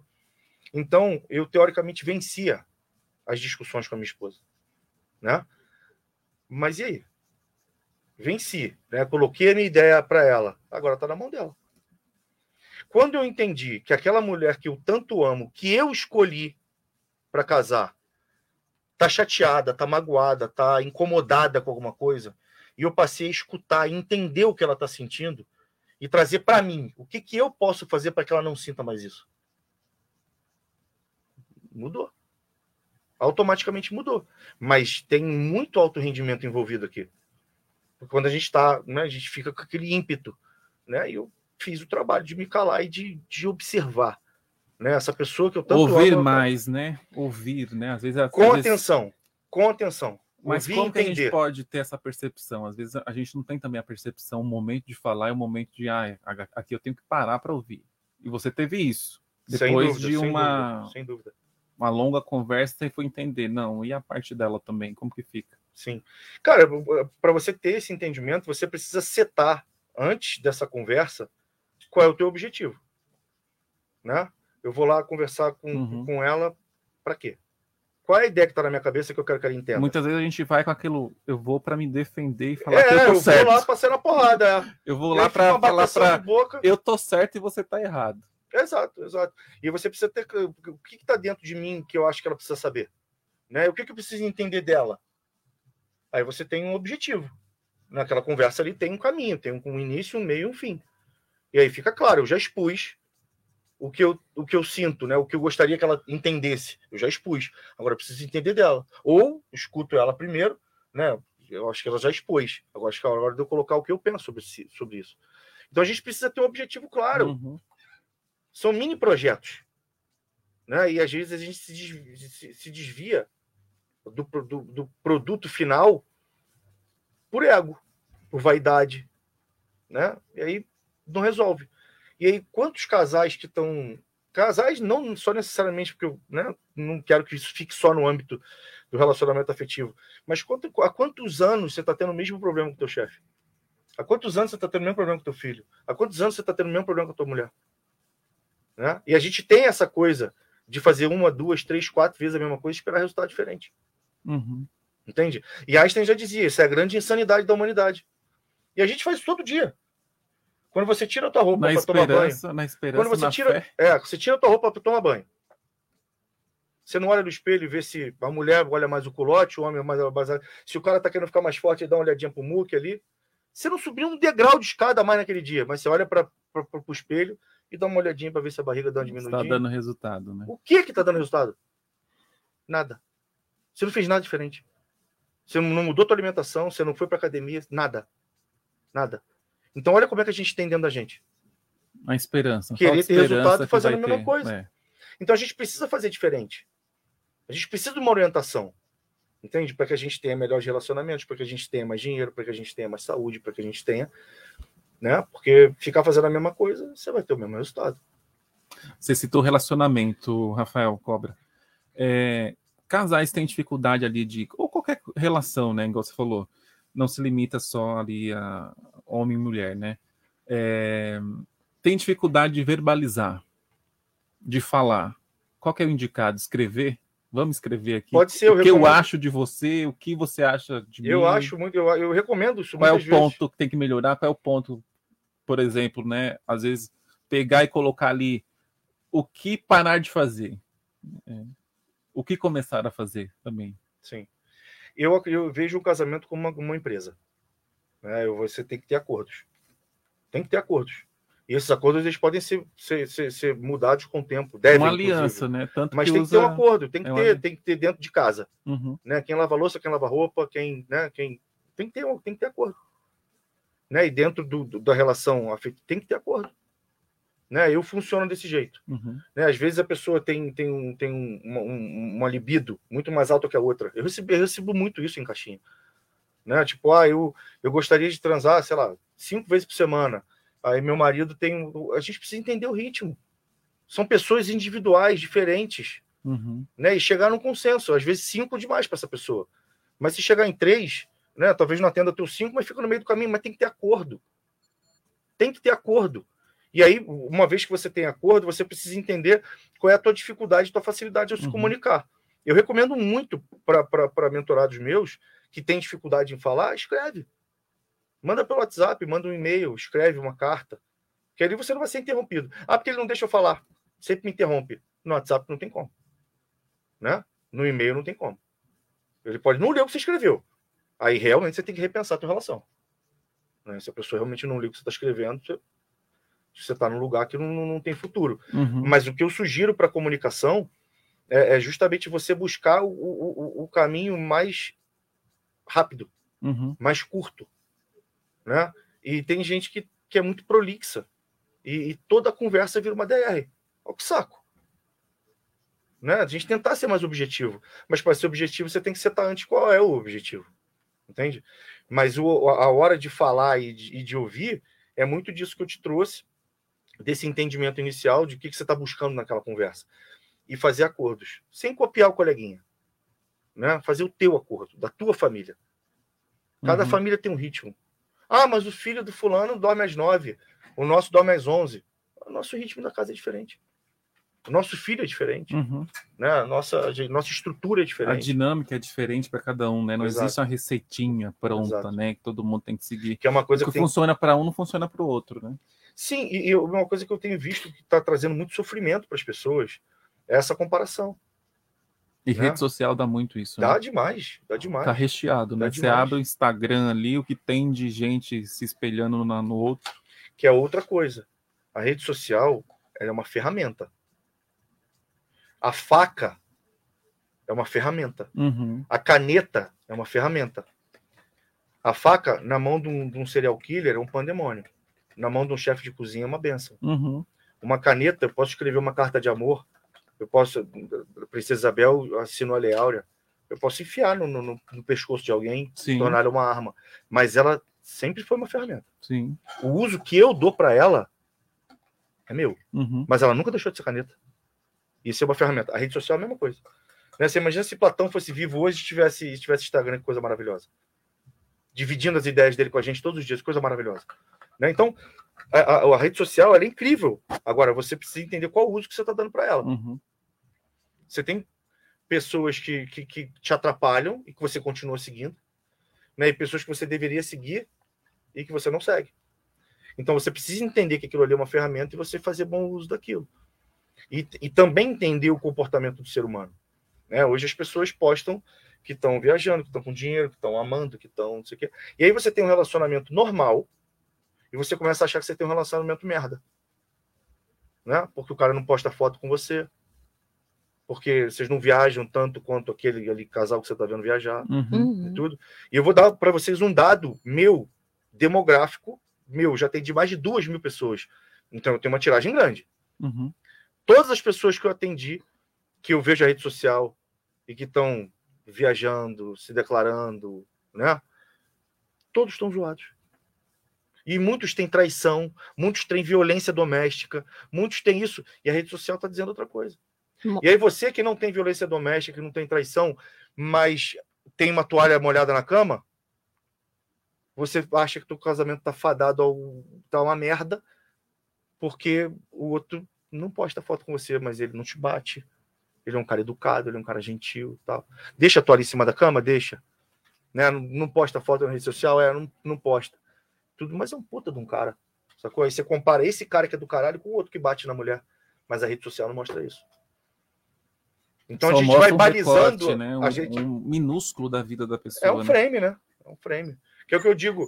Você, vocês viram na rede social, né? Sim, Antes vi. daqui. Aham. Aquilo ali é meu palco. Uhum. Não tem nada dali de mentira. Mas aquilo ali foi o que eu escolhi colocar ali. A minha vida não é só aquilo. Tudo que tá ali é verdade. Mas aquilo ali é uma parte da minha vida. É o meu palco, foi o que eu escolhi colocar. Uhum. e você não tem acesso aos meus bastidores. Você tem acesso aos seus. Aí você compara os seus bastidores com o meu palco. Quem vai ganhar? É óbvio que o meu palco. Óbvio. Entende? Entende. E aí você está comparando duas coisas diferentes. Que não fazem sentido. E aí você está sempre se depreciando. E aí, quando você entra nesse, nesse mood, você vai ser infeliz para sempre. Porque sempre vai ter alguém mais magro que você, sempre vai ter alguém mais dinheiro que você, sempre vai ter. Entende? Você precisa entender o que, que você precisa para ser feliz, cara. Uhum. Né? O que eu preciso para ser feliz. E aí, sei lá, vou, vou, vou para metrificar, para tangibilizar, eu, para ser feliz, eu quero perder 20 quilos. Perdi os 20 quilos. Ah, agora eu quero, sei lá, eh, ficar mais forte. Então, tudo bem. Você pode continuar com teus sonhos. Ah, eu quero ganhar 20 mil. Ganhei 20 mil, agora eu quero ganhar 50. Não tem problema. Não tem problema. A ambição move a gente, tá tudo certo. Mas você precisa entender o que te faz feliz. Se você ficar tentando ser feliz com o que o outro tem, você nem sabe se ele tem mesmo. Entende? Ele disse que tem, ele postou que tem. Né? Às vezes fica. E você vai se esvaziando, se esvaziando, se esvaziando. E aí quando você vê, cara, passou anos e você tá sofrendo por uma parada aqui. Entendeu? Você está vivendo a vida do outro, né? Aproveitar aqui e mandar um, um abraço para quem está sintonizado aqui com a gente. Agora, 16 horas e 1 minuto, horário de Brasília. Estamos ao vivo aqui com o Rafael Cobra, que é psicanalista e palestrante. Tem um método dele, Cobra. Daqui a pouco a gente vai falar sobre esse método, né? E os seis passos ali. Eu gostaria que você falasse sobre os seis passos. Achei interessante ali os seis passos que você usa no método das suas palestras, né? Quem mandou uma perguntinha aqui foi o Nilson Alves. Ele falou assim: boa tarde, Cássio, boa tarde, Rô, boa tarde, Rafael Cobra. Ó, os fatores psíquicos né, é, estão agrupados em posições diferentes. Fatores para mim, indivíduo, fatores é, para o outro e fatores interligados entre si. Consciência de classe, ou seja, quais os fatores que o indivíduo fora é, de si influencia no convívio da, social? Deixa eu ver. Pelo que entendi, fatores meus, né? Sim, fatores sim, sim. Do, do outro. E Aham. qual que está nesse meio aí que influencia né, no convívio social? Eu acho que entendi isso. O que isso tudo influencia? Sim. Os meus fatores, fatores do outro. É, então, é, tudo isso influencia. Você precisa achar a medida. Né? Você precisa achar a medida. Você precisa aumentar o teu Eu volume acho que é o que a interno. gente falou pouco tempo, né? O propósito que você se. Como você se enxerga dentro de- do cenário, né? Sim. Não, mas assim, você precisa aumentar o teu volume interno Sim, e abaixar um pouco o volume externo. Mas Uhum. mais do que abaixar, equalizar. sim. tá? É, vamos supor, eu, eu, eu vou. E você não pode fazer essa equalização de, desse volume externo por sentimento, Uhum. né? Ah, minha mãe falou, eu tenho que ouvir. Cara, se tua mãe falou que você que você te deu um- fez uma crítica com relação ao teu relacionamento e ela teve, sei lá, não para em relacionamento nenhum, entende? Uhum. Ela tem que estar mutada nesse assunto. Por mais que você ame. Mas ela não é uma pessoa relevante nesse assunto para falar, porque assim, ela não, não tá dando ela certo com ela, o relacionamento, Não deu o que você vai ouvir? exemplo, né? Dá Então exemplo. você precisa criar próximo a você referências em determinados assuntos. Como é que você vai escutar uma pessoa te dar dica de finança se ela quebra o tempo inteiro? Se ela está sempre sem dinheiro, está tá sempre devendo.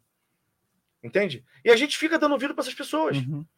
Isso não tem nada a ver com sentimento. Nada a ver. Tem a ver com a equalização. Entende? E às vezes uma pessoa que você nem é tão próxima, mas ela é um ícone, um expoente ali da moda para você. Aí essa pessoa fala assim, pô, Cobra, esse teu óculos aí tá fora de moda, essa tua barba aí não tá legal. Isso é- pô, cara, por quê? Eu tiro o óculos na hora. Pergunto para ele, como é que eu tenho que fazer minha Me barba? explica, né? Por quê? Não, porque ele é um expoente naquele assunto. Especialista. Para mim. Sim. Não necessariamente ele seja, mas para mim. Entende? Eu elegi aquele cara naquele assunto uma autoridade.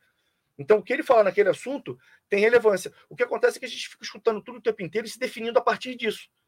E aí que eu quero responder a pergunta. Tem o nosso, o nosso ponto de vista, o indivíduo interno e o externo. As pessoas falam o que quiserem. Né? Se eu te ofender aqui agora, entenda, eu estou te dando um copo de veneno. Você bebe se você quiser. Se você internaliza aquilo que eu estou dizendo que eu acho sobre você, Uhum. e você passa a achar aquilo porque eu disse, você está bebendo um copo de veneno. Beber um copo de veneno é uma escolha tua.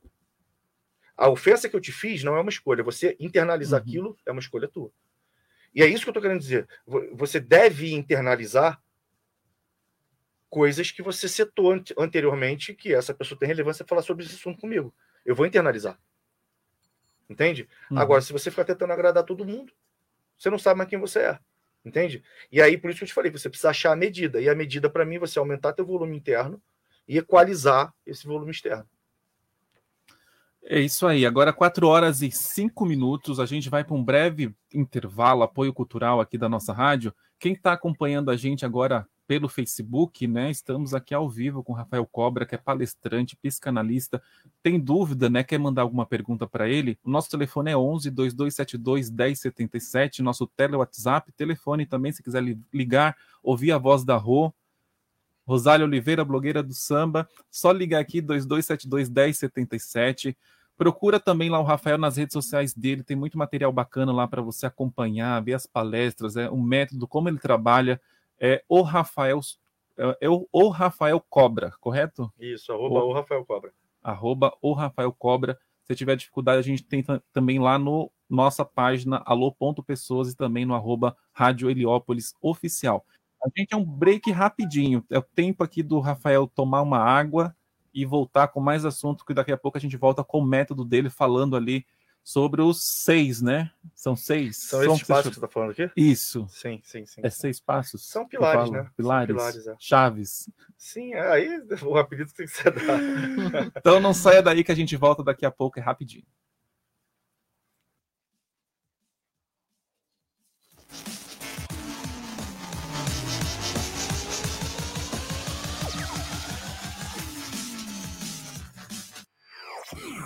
Você está ouvindo Alô Pessoas. Restaurante Feijão de Corda São João Clímaco. Lá você encontra a melhor culinária nordestina. Baião de dois, acompanhado de carne com mandioca. Todas as quartas e sábados. Aquela deliciosa feijoada. Temos espaço kids para as crianças brincarem. Música ao vivo. Todos os sábados, a partir das 20 horas. Faça sua confraternização conosco. Informações e reserva pelo telefone 2264 1737. Restaurante Feijão de Corda São João Clímaco. Localizado na estrada de São João Clímaco, número 471, em São João Clímaco.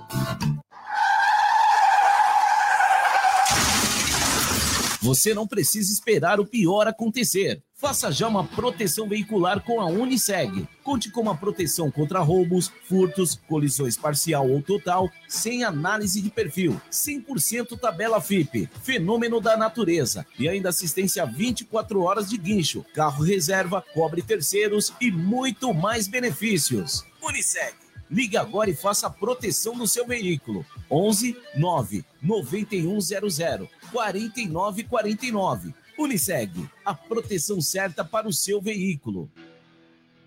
Pensou em óculos? Pensou Ótica Pop-Up. Há 10 anos cuidando da sua saúde visual. Além de vender óculos e lentes com menor valor do mercado, você ainda conta com exames de vista grátis todas as quartas, sextas e sábados, no horário comercial da loja. Anote o endereço da Ótica Pop-Up. Estrada das Lágrimas, número 2008, no Shopping Heliópolis. WhatsApp 11 947 38 7000 11 947 38 7000 Ótica Pupá. Saúde para a sua visão. 87,5. Aqui toca o que você gosta.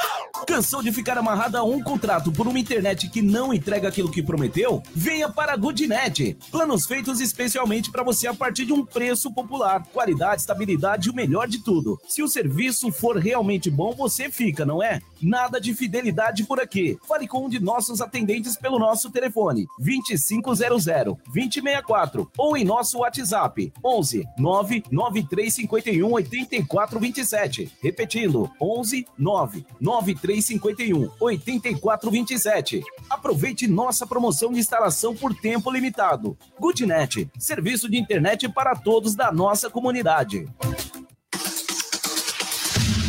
Mais música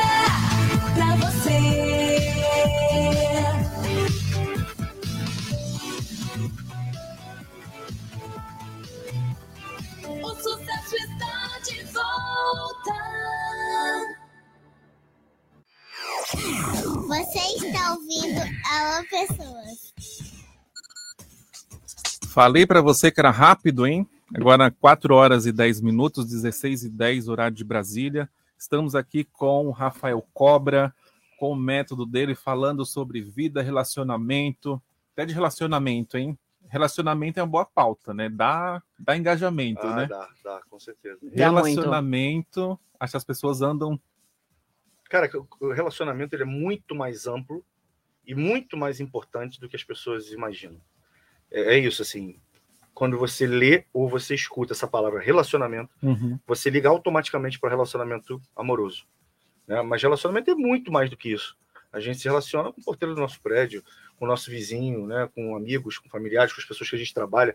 E se você. Se você é, é, é- e é uma habilidade. Sim. Relacionamento é uma habilidade. E toda habilidade ela pode ser trabalhada, ela pode ser desenvolvida, né? ela pode ser exercitada. E se você tem uma capacidade de se relacionar boa, você tem uma vida muito melhor.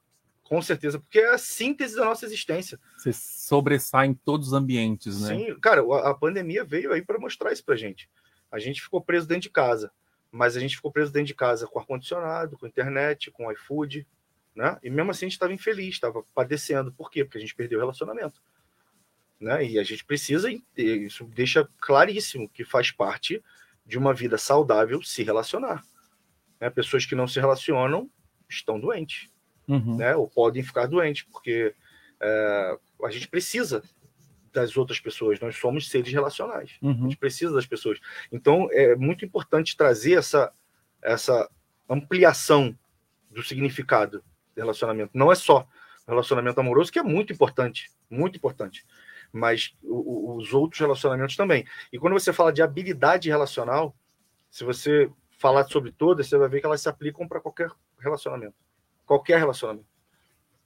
Eu vejo nas redes sociais que tem muito se falado sobre solitude. O que, você acha disso, Rafael? Eu acho necessário. A solitude eu acho necessário. Eu acho triste a solidão. Acho triste Tem a solidão. diferença, né? As pessoas acham que é a mesma coisa e não é, né? Não, a solidão é você se sentir sozinho. A solitude é você estar sozinho. E estar bem, feliz, Tá bem, contente, você está aí. É necessário. realizado. É necessário. Você precisa ter teu tempo com você. Né? Você tem que trabalhar, você tem que Uhum. eh, prosperar, você tem que se relacionar, você tem que comer, você tem que dormir, e você Uhum. tem que estar sozinho. Você tem- precisa internalizar algumas coisas. E a carência e a solidão não é falta de vida fora, é falta de vida dentro. Quando a pessoa está se sentindo sozinha, na maioria das vezes ela está cercada de pessoas. As pessoas se sentem soli- so- so- é, é, é, solitárias num ambiente de trabalho, as pessoas se sentem solitárias dentro de um casamento, as pessoas se sentem solitárias dentro da família, dentro de uma comunidade. É, isso é falta de vida dentro, né? Falta de vida Uhum. fora. E tem um monte de monge budista aí que tá, não vê gente há não sei quanto tempo. Né? Ele está preenchido de si. Né? Ele, tá, ele internalizou quem ele é.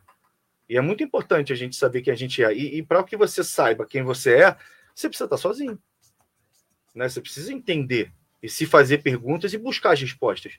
Eu começo minha palestra falando isso. Quem é você? Perguntando para a plateia, quem é você?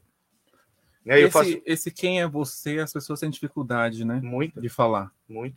Ah, Às vezes eu fiz ali gestão de, de pessoas, né? Pós-graduação em gestão de pessoas, muito ligado a recursos humanos, contratação, seleção de pessoal. E um das, da- dos pontos ali de entrevista é: fala um pouco sobre você. Quem é o Cássio? E a gente tem dificuldade. Eu mesmo tenho de falar. Todo mundo tem. Todo mundo. Uhum. De colocar ah, quem é o Cássio.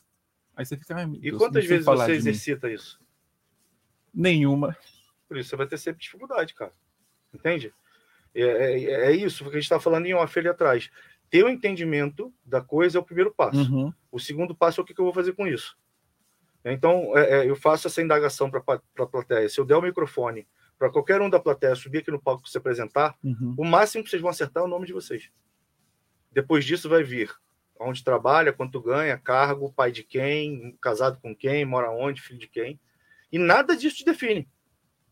Se cai um meteoro, de- derruba a empresa, mata filho, mata esposa, mata pai, você não deixa de ser o Cássio. Sim. E quem é o Cássio? Você precisa entender, cara. Uhum. E uma coisa que eu me pergunto, né, todos os dias, eu exercito isso todos os dias, e uma das coisas que me guiam, que me ajudam, é pelo que, que eu quero ser lembrado? Porque isso é destino. Uhum. Né? Pelo que, que eu quero ser lembrado? Eu quero ser lembrado por, por, por ter um carrão? Não. Então por que eu tô correndo atrás de dinheiro igual um louco para comprar carro? Eu posso ter o carro, mas eu tenho que dar mais ênfase para o que vai fazer é, as pessoas lembrarem de mim da forma que eu me identifico. Entende? Então, assim, pelo que, que eu quero ser lembrado? Se eu morrer hoje, que falta eu faria? Entende? Então, é- essas coisas você precisa todos os dias buscar dentro de você para que você saiba quem você é. E quando eu digo que você não pode se definir por, por quem você é pai, por quem você é filho, isso não é desamor ao outro, não. Pelo contrário, é mais amor. Né? Platão dizia. é, Platão dizia que a maior demonstração de amor que você pode dar a alguém é você ser mais. Quando você é mais, você é mais, inclusive, para o outro. Entende? Então, você pensar no teu crescimento, no teu desenvolvimento, é uma demonstração de amor ao outro. Olha só quem participou aqui, ó, nosso diretor, né, o Badega Silva mandou aqui, manda um alô aqui para a galera do Dom Barbearia. Alô, pessoal aí da Dom Barbearia que também está sintonizado aqui na nossa live, né, acompanhando a nossa programação na Rádio Comunitária Heliópolis. É, Badega falou, estou aqui vendo a live, manda aí uma pergunta, Badega Silva, o nosso diretor aqui da rádio, para o nosso Rafael aqui, Rafael que está aqui falando sobre tudo, né? Falando sobre relacionamento, falando sobre autodesenvolvimento, psicanalista. O cara tem. Fala um pouco do seu trabalho lá no, no Instagram, do- das suas palestras, como procura. Você está atuando aqui em São Paulo com as palestras, onde o pessoal pode encontrar? Cara, eu atuo em palestra no Brasil inteiro, é, já dei palestra em várias cidades e vários estados. É, procurar a gente lá pelo direct do, do Instagram, arroba o Rafael Cobra. Hoje eu dou palestra em empresas, dou treinamento em empresas Sim. também, que é uma coisa mais imersiva, e dou mentorias também, individuais e para casais também. Então, é, é um trabalho que tá, é, é a aplicação do, do método Cobra, e, e se ele vai ser em formato de palestra, treinamento, mentoria, vai é a densidade necessária para aquilo. Né? Uma palestra de uma hora, uma hora e meia é muito bacana, muito bacana para determinadas coisas dentro da empresa. Uhum. Tem coisas que precisam de um, de um, de um, de um, um olhar, um- uma lente de aumento mais profunda, e a gente precisa fazer uma imersão, um treinamento em determinados setores, ou mentoria com algumas pessoas, para desenvolver isso. E eu trabalho essa parte de você internalizar as coisas, identificar e começar a dar foco na, na, na solução, entendendo que tudo é sobre pessoas. Tudo é sobre pessoas. Né? Se eu quero pegar um patrocínio do Itaú, né? eu penso o quê? Eu penso na marca, né? eu Sim. penso no banco, eu penso. Tem uma pessoa por trás que vai comprar ou não a minha ideia. Uhum. É uma pessoa. Tudo é sobre pessoas. Né? Se tua empresa precisa vender mais, né? eu dou palestra sobre venda. Não sou especialista em venda, mas existe uma parte é, é, psicológica muito grande por trás da venda. Por que quando a empresa eh, ela, ela, ela proporciona um, um treinamento de venda para um setor, algumas pessoas arrebentam e as outras não? Cabeça, mentalidade. Né? Você tem medo de vender, você tem medo de falar, você não consegue se comunicar. E aí eu vou voltar para a história do Tem emagrecimento. medo do cliente, né? Tem medo do que está vendendo, tem medo do não, tem medo de um monte de coisa. E isso tudo está na parte mental, não está na parte Sim. técnica. Né? Você pode passar um script de venda para 10 pessoas. Você vai ver que o resultado não vai ser igual. Que tem a entonação da voz, tem, e a entonação da voz vem da segurança daquilo que você está falando. Não adianta você treinar um robô. E a pessoa Né, percebe, né? Você percebe isso no, nos tele, televendas da vida. Claro, te e, liga. e o que está acontecendo? Ela não hoje? pergunta nem se está bem, se está mal, ela É. vai falando, ah, eu tenho aqui uma promoção, blá blá blá, e você vê que ela percebe que ela está lendo alguma coisa. É, e ela não está pensando em você. Ela está pensando. Não está pensando em você, ela está com uma coisa automática do outro lado. E aí você perde o interesse.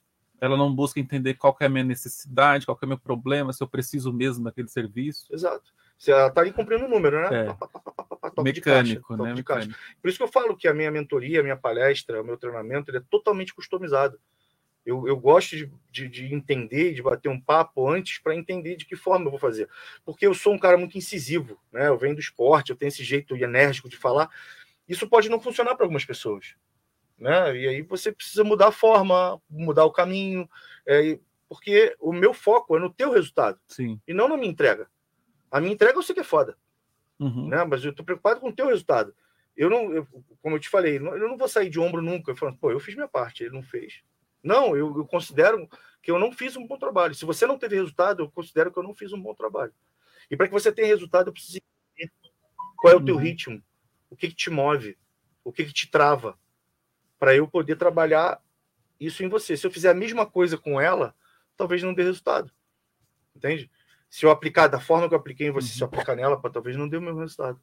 Então eu gosto de entender eh, o que está o que que tá acontecendo naquele setor da empresa, o que está acontecendo naquele relacionamento, o que está acontecendo, enfim, né? E entender como é que é a pessoa para que eu faça a aplicação em cima disso. Eu acho que esse é o grande diferencial que eu tenho, cara. Essa, essa, essa, esse sentimento, essa, essa, não é sentimento, essa Sensibilidade. sensibilidade, essa sensibilidade de, de identificar as dores e a forma, né, a origem, Uhum. e conseguir fazer uma coisa em cima da, do que a pessoa precisa, entende?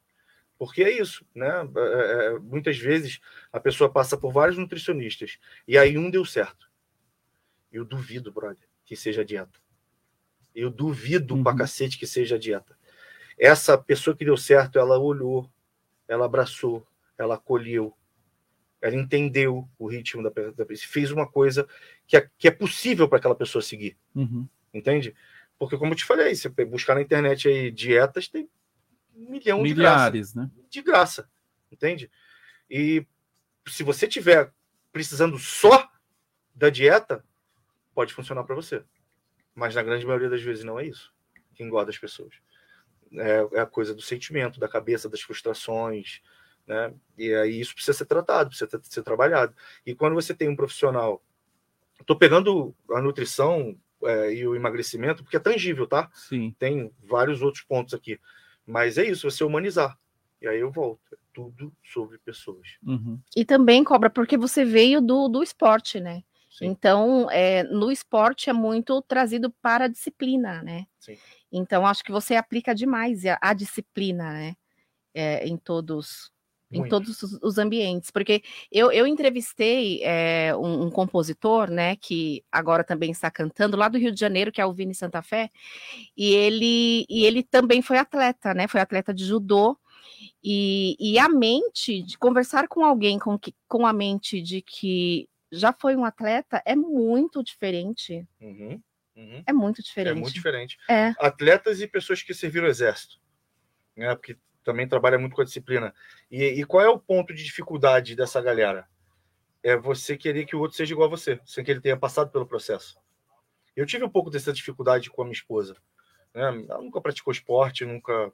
Ela não é uma pessoa competitiva, né? Não...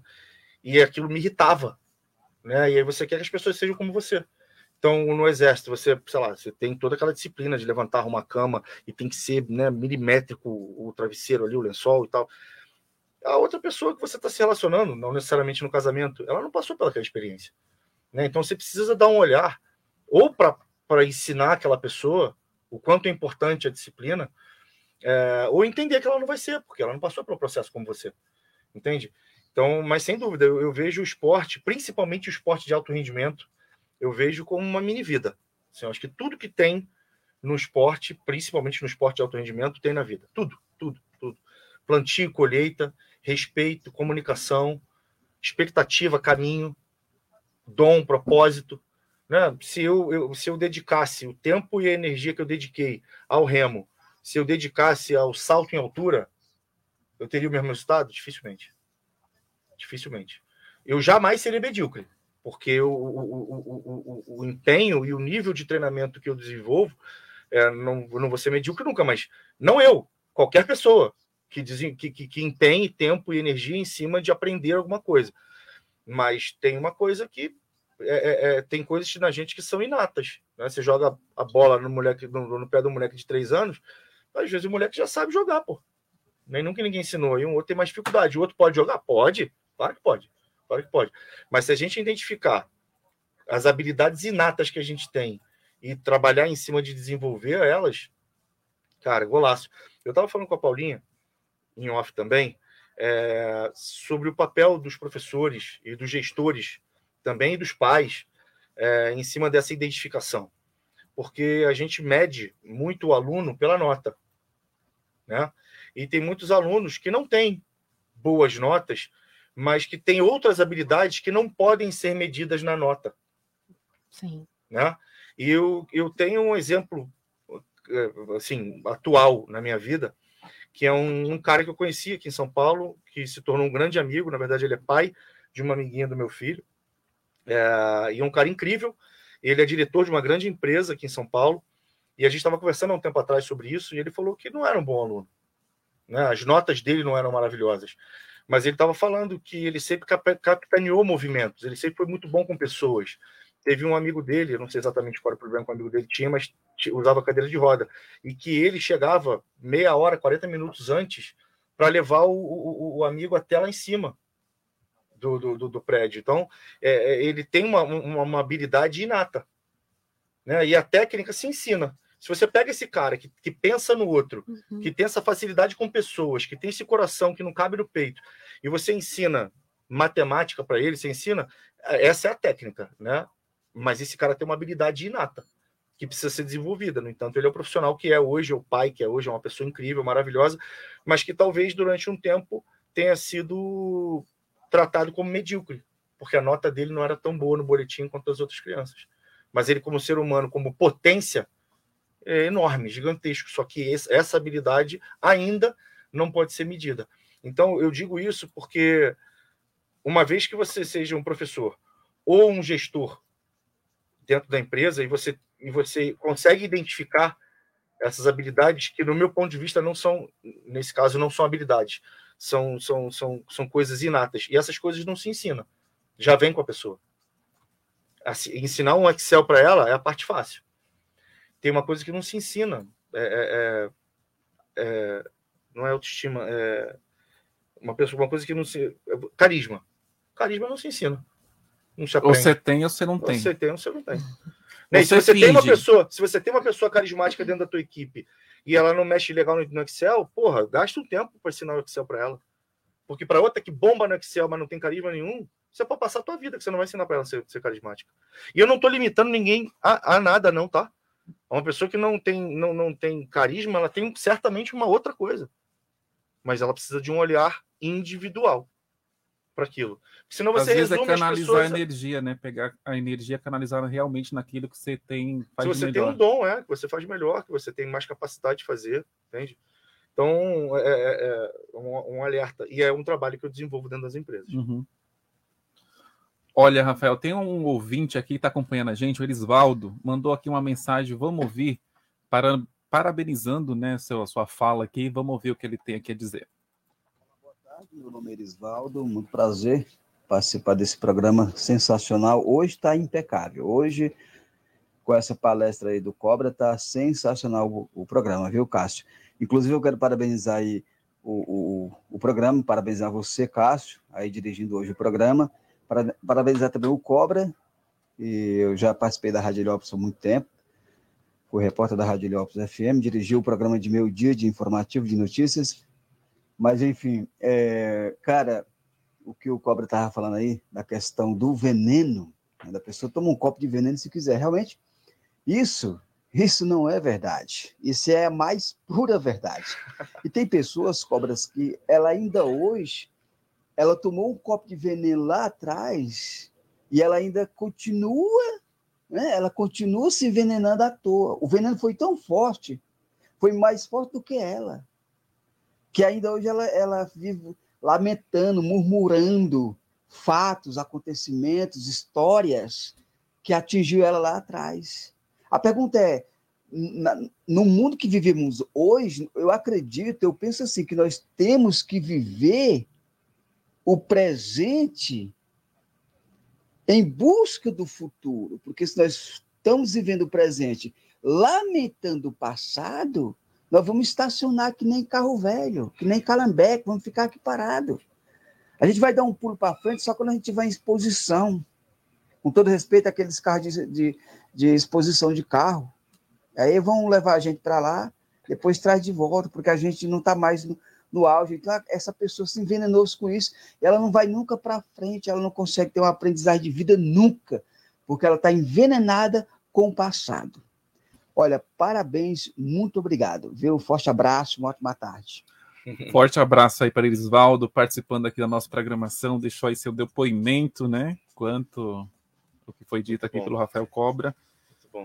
É isso, tem gente que vive no passado, né? Vive no remo- é, lamentando Remoendo. o que foi, remoendo o passado, Sim. não vive o presente também, fica de olho no futuro de algo que ela nem que ela tá supostamente, igual a gente falou aqui, fazendo a mesma coisa, esperando algo diferente, que nunca vai acontecer. É o plantio, né? O lei, é a lei da semeadura, como você É, falou. é. Você Então- planta, a colheita, a- o plantio, né? Você pode plantar ali, é escolha sua, né? O que plantar, mas você sempre vai colher alguma coisa. É, a, a- a- colheita é obrigatória, É plantio opcional. É, as, as, as duas grandes doenças do, do momento, né, é, é a depressão e, e os, e os transtornos de ansiedade. Muito. Agora parece que de- potencializou pós-pandemia, parece que floresceu mais, né? Sim, porque as pessoas ficaram sozinhas, né? Muita coisa aconteceu e Uhum. Mas, mas as, as duas grandes doenças são a depressão e a ansiedade. A depressão é excesso de passado. A ansiedade é excesso de futuro. Então o desafio é você viver o único tempo possível, né? Só fazendo uma correção para tudo que ele falou de incrível, inclusive obrigado. É, é, é, não é que a gente tenha que viver o presente. É o único tempo que você tem para viver. O passado você não consegue, o futuro você também não consegue. Então é o único tempo possível. O passado não é destino. O que te aconteceu não te define. O passado é referência. Uhum. Se você pegar, tá dirigindo um carro, você tem o para-brisa gigante na tua frente. E você tem um espelhinho pequenininho, que mostra o quê? O passado. Passado é referência. Não há arrependimento que mude o passado. E não há preocupação que garanta o futuro. Não existe. Então, se você tem passado como referência, aconteceu tal coisa comigo. Te falei, minha Uhum. mãe me ligou num dia, eu Sim. não atendi, ela faleceu. Eu pego, eu aprendo com isso e aplico no presente, eu tenho um futuro melhor. Uhum. Entende? Não adianta eu ficar me preocupando. Uhum. E se fulano me ligar, eu não atender, ele morrer? Entende? Não garante nada. Não garante nada. Porque por mais que eu diga tudo isso, eu tomo banho. Eu durmo. Uhum. Nesses momentos as pessoas ligam. E pode ser a última ligação. Mas naquele momento não foi uma escolha. Né? Eu não pude atender. Isso pode acontecer. Mas se eu ficar me preocupando com isso, não garanto nada. Eu preciso fazer o melhor que eu posso com a condição que eu tenho. O que, que me dá condição? O meu passado, que deveria ter me ensinado, né? E os planos para o futuro. O futuro é um grande mistério. Né? E que você vai garantir. É uma construção do hoje, né? Exatamente, com o que São você está sonhos, fazendo são hoje. sonhos com que você tá vai se. É os sonhos que você tem hoje que pode se materializar lá na frente, né? Eu vi alguma frase, o pessoal falando coisa de internet, né? É, o sonho que você deixa de viver hoje pode ser um pedaço do futuro seu que deixa de existir, né? Sim, sim, sim. Qualquer decisão que você toma hoje, né? Pode ser um pedaço do seu futuro que não vai existir. Sim. E ansiedade também de querer controlar aquilo que não está no seu alcance. Sim. Coisa que não é sua, que não é você que vai resolver. Não, Você isso- fica pensando uma série de coisas, né? A mente ansiosa é muito assim, ah, o que, que eu vou. Ou um, um nível hard de exaustão, que é, o- é É. o caso do. do cantor do lá, do cantor, famoso, né? né? Teve que parar lá o Wesley Safadão, Wesley Safadão. veio a público para É. falar que vou parar porque começou, já chegou no ápice, né? Na exaustão ali no burnout, né? Que a gente já tá na. Já derramou, sabe? Aqui só faltou um pinguinho para para transbordar o copo, que você vai acumulando, vai acumulando, vai acumulando, acumulando, acumulando. É, e você fica pensando, né? Será que eu tô tomando a melhor decisão? Você falou uma coisa agora que é forte pra cacete, né? Uma decisão que eu tome agora pode ser um pedaço do meu futuro que vai se apagar. Sim. Mas assim, tem que tomar muito cuidado em pensar isso, né? Porque senão eu não tomo decisão. E uma decisão não tomada é uma decisão tomada, Sim. entende? Então assim, Não é- fazer nada também É, tá será que eu tô tomando a decisão certa? Será que eu tô tomando a decisão certa? Será? Ninguém Sei, sabe. assim, mas você precisa tomar sua decisão com a condição que você tem. Uhum. Você tem que fazer o melhor que você pode com a condição que você tem. Até que você tenha condições melhores para fazer Sim. melhor ainda. Entende? Então você ficar pensando, né? Ah, vai chegar no futuro, eu vou me arrepender porque eu não tô. me-" Mas no futuro você vai estar mais experiente. Você vai saber de coisas que você não sabe hoje. Você precisa tomar toda a melhor decisão com a condição que você tem. Sim. Entende? E essa é a melhor decisão. Mesmo que ela não seja certa. Mas era o que você podia fazer Uhum. naquele momento. Entende? E, e é isso, tirar um pouco o peso das tomadas de decisão. Se você coloca muito peso, você aumenta a carga e você aumenta a tua ansiedade. E a ansiedade, ela advém da falta de controle, Uhum. né? E, e- e- e a insegurança, ela vem de você querer controlar tudo. Se você pega a água do mar na mão e você pô, não vai cair nenhuma gota, vai começar a cair, você vai começar a ficar ansioso, né? Porque você vê que você não tem controle. Então, eu, eu tô aqui agora trabalhando, tô aqui dando uma entrevista, a minha esposa disse que está em casa. Será que ela está em casa? Né? E se eu ficar, aí, será que ela está fazendo tal coisa? Não adianta nada. Não adianta nada. Aí eu fico inseguro. Por quê? Porque eu quero ter segurança, eu quero ter certeza de que ela está lá. Eu quero ter controle sobre as coisas. E a gente não tem controle sobre tudo, por mais que você queira. Você não tem controle sobre tudo. Uhum. Em algum momento você precisa confiar. Em algum momento você precisa acreditar. Entende? E se você entende isso, você fica mais seguro. Né? Eu sou o melhor marido que eu posso. Eu não sou o melhor marido do mundo, eu sou o melhor marido que eu posso. Né? Eu busco evoluir todos os dias. Se mesmo assim ela tomar a decisão de fazer algo errado ou de ir embora da minha vida, né? é uma decisão dela. Mas eu ficar aqui queimando minha mufa, né? se ela tá aqui, se ela tá realmente no trabalho, se ela tá. Bicho, né? eu vou ficar inseguro. É a mesma coisa. E a gente precisa. Minha filha está com 13 anos, está começando a criar asa. Né? E se acontecer com ela? E se acontecer alguma coisa? Mas eu preciso da liberdade. Eu preciso confiar que ela vai aplicar aquilo que eu ensinei. Né? Eu tenho na minha cabeça, assim que minha filha fizer 18 anos, eu vou dar um carro para ela. Ah, por quê? Para mimar ela? Não. Porque ela, com o carro, ela está colocando os meus ensinamentos em prática. Se ela não tiver um carro, volta e meia ela vai ter que pegar carona com alguém. Aí eu não sei qual foi a educação que o cara teve. Se o cara acha maneiro correr de carro, se o cara bebe, dirige, se o cara não dorme, dirige, não sei. Uhum. A minha filha, eu, eu treinei, eu eduquei. Se ela falhar, falhamos. Entende? Então, assim, ok, você pode querer exercer certo controle sobre as coisas, mas sobre o que você tem controle. Você não tem controle, deixa seguir. Deixa Cobra, você tocou num ponto que, que eu até queria falar com você sobre isso, é relações sobre com, com pais e filhos, né? É, você concorda com essa fala de que se precisa ser amigo do filho? Até porque isso é um pouco perigoso, né? Sim. Então, é, é difícil te responder, é, é, porque o que é amigo para um né, não é para Não outro. é para outro, né? Eu não sei o que, que é amigo. Né? Eu, eu, eu, eu, acredito sim numa amizade, mas não em intimidade. Né? Eu, eu- eu não quero ficar de mulher para trás tocando violão, sei lá, fumando maconha com meus filhos mais para frente. Esse, eh, esse amigo é isso? Não, não, não é essa relação que eu, que eu acredito. Né? Eu acho que quando eu sou uma autoridade, né? eu não quero que eles tenham medo de mim jamais, mas respeito. Entende? E eu preciso entender a individualidade deles. A minha filha tem 13 anos, né? Ela está se tornando uma mulher. E eu converso com ela. Eu quero que você me conte tudo que você se sentir confortável. Eu não tenho que saber de tudo. Eu não tenho que saber da sua intimidade. Eu tenho que saber das coisas que vão te trazer segurança, que vão te trazer direção. A sua intimidade, se você quiser dividir comigo, tudo certo, tô aqui para ouvir.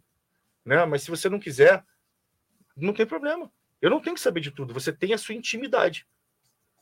E as pessoas estão tão, tão, tão deturpando muito o que é intimidade. Né? Vamos abrir a a, a- intimidade do casal? Gente, intimidade né? de cada um. É individual. Então, meu filho é a mesma coisa. A minha esposa é a mesma coisa. Né? A a minha esposa, eu quero que ela converse com as amigas dela né? e que ela fale coisas que não necessariamente eu preciso saber. Né? Falei anteriormente, nós temos acordos. Eu confio que ela vai cumprir a parte dela do acordo. Né? E um dos acordos que nós temos é a monogamia. Né? E um dos acordos que a gente tem é o que é monogamia. Se ela tiver com as amigas dela, passar o Cauã Raimon e ela falar, meu Deus, ele é lindo, tá acordado entre nós que isso não é traição. Uhum. Tá tudo certo. Mas são acordos. E esses acordos são individuais.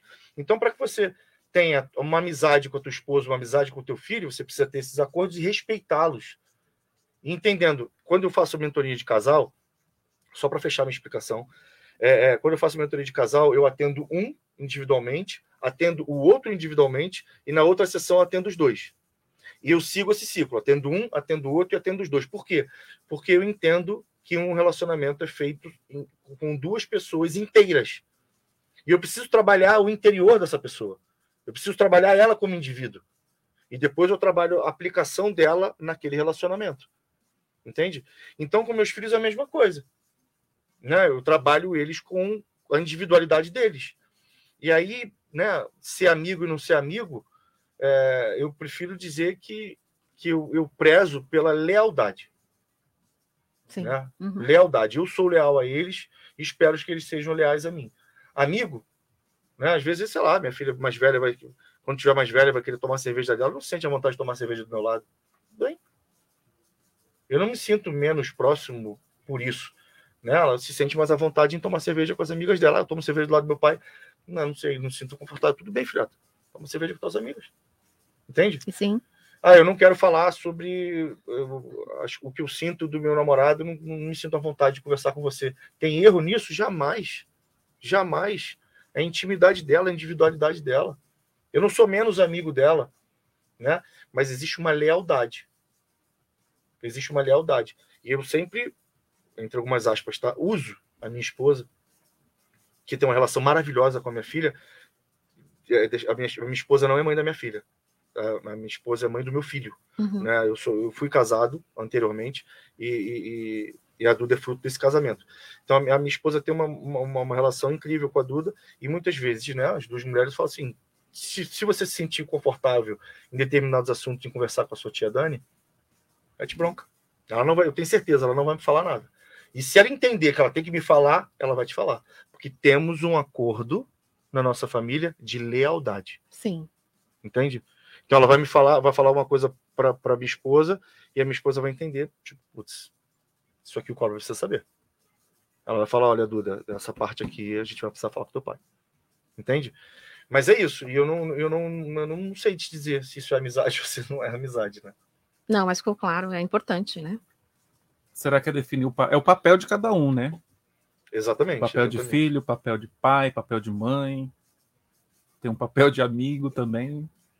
Sem dúvida. É, agora, 4 horas e 42 minutos, a gente está aqui com o Rafael Cobra, palestrante, psicanalista. Quem quiser procurá-lo lá nas redes sociais, vai lá, arroba o Rafael Cobra. Tem um método dele. Eu gostaria que ele falasse aqui um pouco. Tem uns seis passos ali. Gostaria que você falasse do primeiro ali, né? O antifrágil. Então, o antifrágil ele é diferente do resiliente, tá? O resiliente, explicando na prática o que é a resiliência. A resiliência é como se fosse uma esponja, tá? Que você pode apertar uma esponja com a força que você quiser. Quando você solta, ela, Ela volta volta para sua forma. para sua forma original. Isso é resiliência. Né? Após sofrer for- forte pressão, você consegue voltar Uhum. para sua forma original, tá? O antifrágil é além disso. Você volta maior, você volta mais forte, né? Você se beneficia do caos. Entende? O que, que é isso? Nossa musculatura, Uhum. nosso músculo. Você vai lá, faz supino pra caramba. Você faz micro lesões no teu músculo, né? E fica doendo pra caramba e tal, ele cresce. Rompe, né? As É, e ele fibras ali. cresce, exatamente. Estica. É, uma, é, uma- é um, é um- é um exemplo da antifragilidade. O músculo, a musculatura, e, e eu acredito muito na antifragilidade. Né, os acontecimentos que, que eu tive, né, o falecimento da minha mãe, do meu pai, as mais de 10 cirurgias que eu tenho pelo meu corpo, me tornaram melhor, me tornaram, me tornaram maior. Se eu pudesse escolher, né, toda a força, determinação, resultados que eu tenho por ter as pessoas que partiram de volta, sem dúvida nenhuma eu trocaria. Mas essa não é uma opção. A escolha que eu tenho é o que fazer com o que me aconteceu. Uhum. E eu escolho ser antifrágil. Eu escolho aprender e escolho me tornar mais forte, entende? Isso muda o jogo, cara. Isso muda o jogo. Né? Isso é é um um dos pilares principais do método Cobra, porque foi o que o cara acabou de falar, né? Tem pessoa que está envenenada até hoje com o veneno que tomou lá atrás. Entende? E quando essa pessoa vem me procurar, né, eu faço ela regurgitar aquele veneno e crescer e aprender com aquilo. Essa é a antifragilidade que eu acho que é necessária para o crescimento de todo mundo. Segundo ponto, né, que você traz lá no seu método é ressignificação. A ressignificação ela é, ela é extremamente importante porque se eu não ressignificasse a ligação que minha mãe me deu, né, as perdas que eu tive, é, eu, por exemplo, eu tenho seis cirurgias nos joelhos, eu tenho uma prótese em cada joelho, uma prótese completa em cada joelho, meus dois joelhos são de ferro. Se eu não ressignificar isso, eu ficar me lamentando porque eu não posso mais jogar futebol, porque eu não posso mais jogar futebol, e coisas que eu amo. Se eu não ressignificar isso, eu vou ficar preso no passado. E aí eu vou me definir pelo que me aconteceu. Aí se eu tivesse na plateia ouvindo eu falando para me apresentar, eu vou falar, eu sou um cara que tem o joelho, não posso jogar futebol. Cara, eu tô me resumindo a uma parada que é uma parte de mim. Sim. Não é o meu todo. Então eu preciso ressignificar aqui. Você falou que ao total foi quanta cirurgia? 10? Não, o total, eu, eu, eu me perco o número, são 12 ou 14. Aí eu digo que são mais de 10 para não ficar fazendo É, conta. mais de 10. É, mas são mais de 10 cirurgias espalhadas pelo corpo. Uhum. E é isso, eu, eu, eu tento ressignificar as coisas que aconteceram para que eu consiga ser antifrágil, Uhum. Para que eu consiga aprender, para que eu consiga me tornar mais forte, mais inteligente, enfim. Umas coisas, porque senão fica só a dor, concorda? Né, Eu tive 10 cirurgias, eu perdi minha mãe, eu perdi meu pai. Tá, beleza, mas o que, que você aprendeu com isso? Nada. Aí fica só a dor. Né? Porque a dor não está dentro do meu controle. A dor ela existe e vai existir sempre. Eu morro de saudade de quem partiu. Morro, choro, sinto uma falta danada. Dia dos pais e dia das mães para mim é terrível. Mas essa dor ela vai ficar. Mas se eu não ressignificar, vai ficar só a dor. Se eu ressignificar, vai ficar a dor, mas vai ficar o aprendizado, vai ficar o crescimento, o amadurecimento. E aí isso está dentro da, da minha escolha.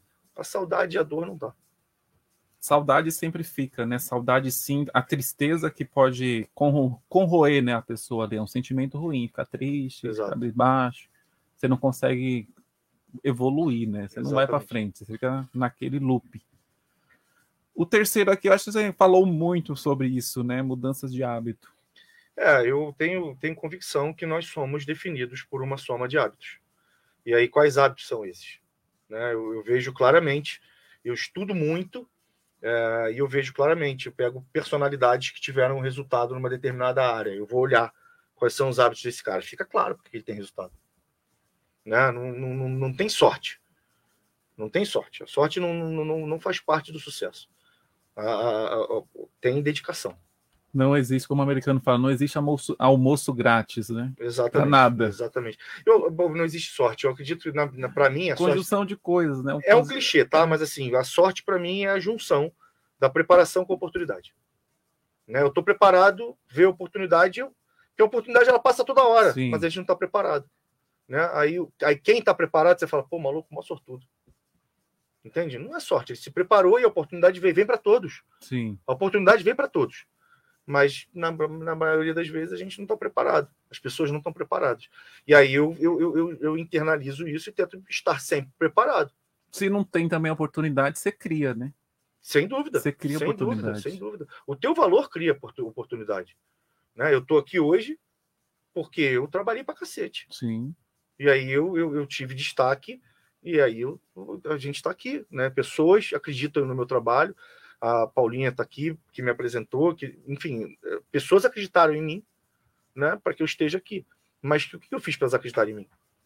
Eu me preparei. A construção de coisas. Exatamente, exatamente. Aí a oportunidade vem. Entende? Eu, eu, eu tenho cliente hoje em mais de 13 países.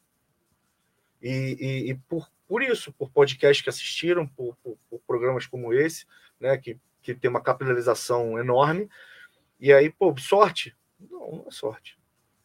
Não é sorte. Eu não estou tirando tudo que eu estou falando aqui do umbigo. Né? Tudo é muito embasado. É uma soma de coisas que eu vivi com coisas que eu estudei. Entende? Aí vira a potência que é. E no que eu acredito, que é a necessidade da população. Eu, eu, eu tenho claro isso hoje. É, é, se você for vender água numa fonte de água, você vai morrer duro. né? As pessoas não precisam comprar água, tem ali em abundância de graça. Né? Se você for vender água no deserto, e tiver, você vai enriquecer. Uhum. Entende? Então, um negócio, a constituição de um negócio é a necessidade, uma necessidade da sociedade que você consegue sanar. Eu entendo essa necessidade de sa- mais saúde mental, mais disciplina, mais alta performance, mais é, é, é, é, aplicação, e eu tenho isso aqui para entregar. Temos um negócio. Entende? Fechou, né? Criou-se um, uma ambiência Exatamente, fluir, exatamente, fluir a coisa. exatamente. Quarto item ali que você fala de execução. Então, foi o que foi, eu falei mais, mais, mais cedo do que é um dos motivos que, que o meu trabalho traz tanto resultado. Eu trazer um exemplo, eu quando eu leio um livro ou quando eu assisto um filme ou quando eu assisto um podcast, e tal, que eu pego alguma coisa que para mim faz sentido, automaticamente eu paro e anoto. Não anoto o que eu li ou o que eu assisti, mas o, o que, que eu vou fazer amanhã com isso que eu aprendi, com isso que eu escutei. Entende? Eu li um livro, pô, muito bom o livro. Vamos ler o outro? Não. Não, preciso executar esse aqui primeiro. Né? Preciso executar esse aqui primeiro. Aí depois eu, eu leio outro. Senão você gera uma obesidade mental, que é o que está acontecendo hoje. Né? Graças a Deus a gente tem a quantidade de informação que a gente tem, super acessível, mas pessoas ouvem podcast, lê livro e tal, e não executa nada. E aí isso vai trazendo angústia, porque você fica com uma falsa sensação de que você sabe, mas a tua vida não está mudando. Porque está faltando execução. Então imagina que a vida é um caiaque. O uhum. caiaque é aquele barquinho que tem um remo só, né? Sim. Que tem uma pápula de cá e uma pápula de cá. Uhum. Se você só aprende, você fica remando só com um lado. Esse caiaque vai ficar fazendo assim, não é? Em círculo. Em círculo. em círculo. Então você precisa aprender e executar. Aprender e executar. Aí você caminha. Eu tenho claro isso na minha cabeça. Então, a execução, para mim, ela é a consolidação daquilo que, que a gente, do conceito que a gente está aplicando. Que não adianta nada, vai virar uma frase de caminhão, de para-choque de caminhão. Pô, que irado, veneno do veneno de Chacura. Pô, que foda. Vou tatuar no meu braço. Tem um monte de gente, um monte de seguidor meu que tatua frases minhas. Né? Cara, eu acho o máximo, acho uma, uma, uma, uma, Me sinto lisonjeado, feliz da vida. Mas, assim, essa pessoa, ela tá aplicando isso na vida dela? Porque uhum. eu vou ficar feliz mesmo se ela estiver aplicando. Só tatuagem, bicho. Entende? Vai chegar daqui a 10 anos que tatuagem é essa, eu nem lembro. Sacou?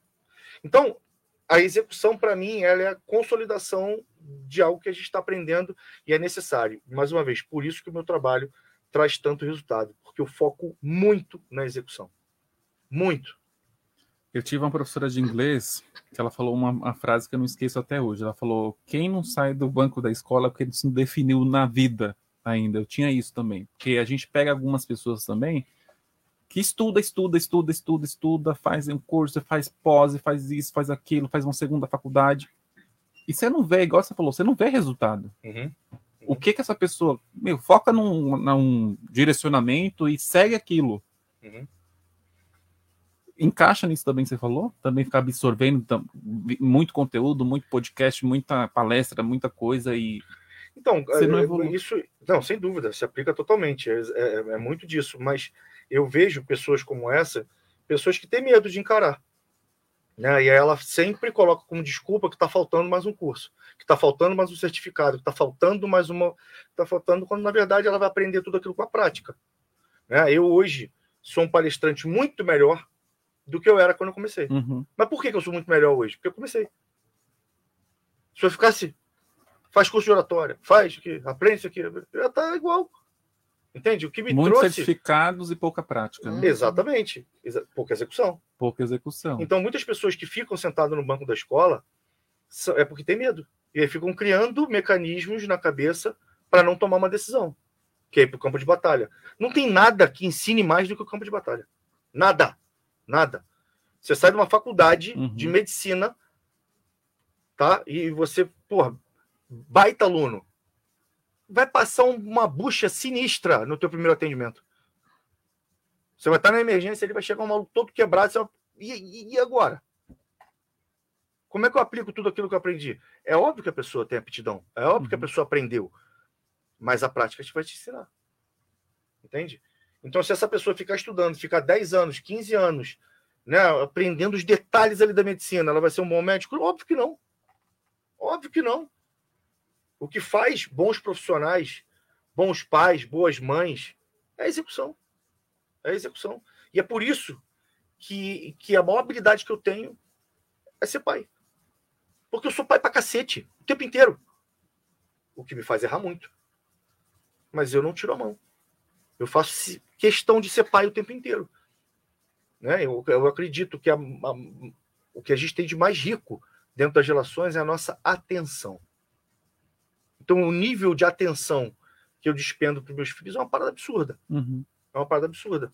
que isso me faz melhorar todo dia com o pai, porque eu erro.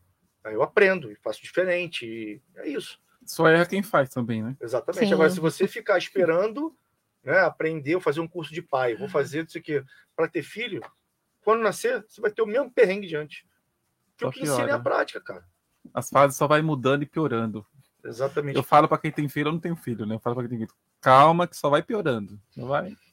As fases só vai. Enquanto você tá, ele tá pequenininho ali, você tá controlando ainda. Depois. Olha o que se, olha o que se encaixa. A Paula não, não apareceu aqui, mas olha o que, que se encaixa na fala da Paula do que ela disse lá daquela palestra que ela assistiu do insucesso, né, Paula? Quer vir falar aqui, Paula?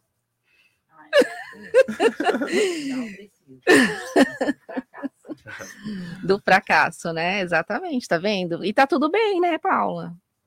Faz... O fracasso é um Não, fracasso. vem falar aqui, vem falar o aqui. fracasso é Paula. um fracasso mesmo. Vem. né? É uma coisa interessante pro Cobra também debater. É, vem falar Eu aqui. ouvi isso, internalizei e veio uma.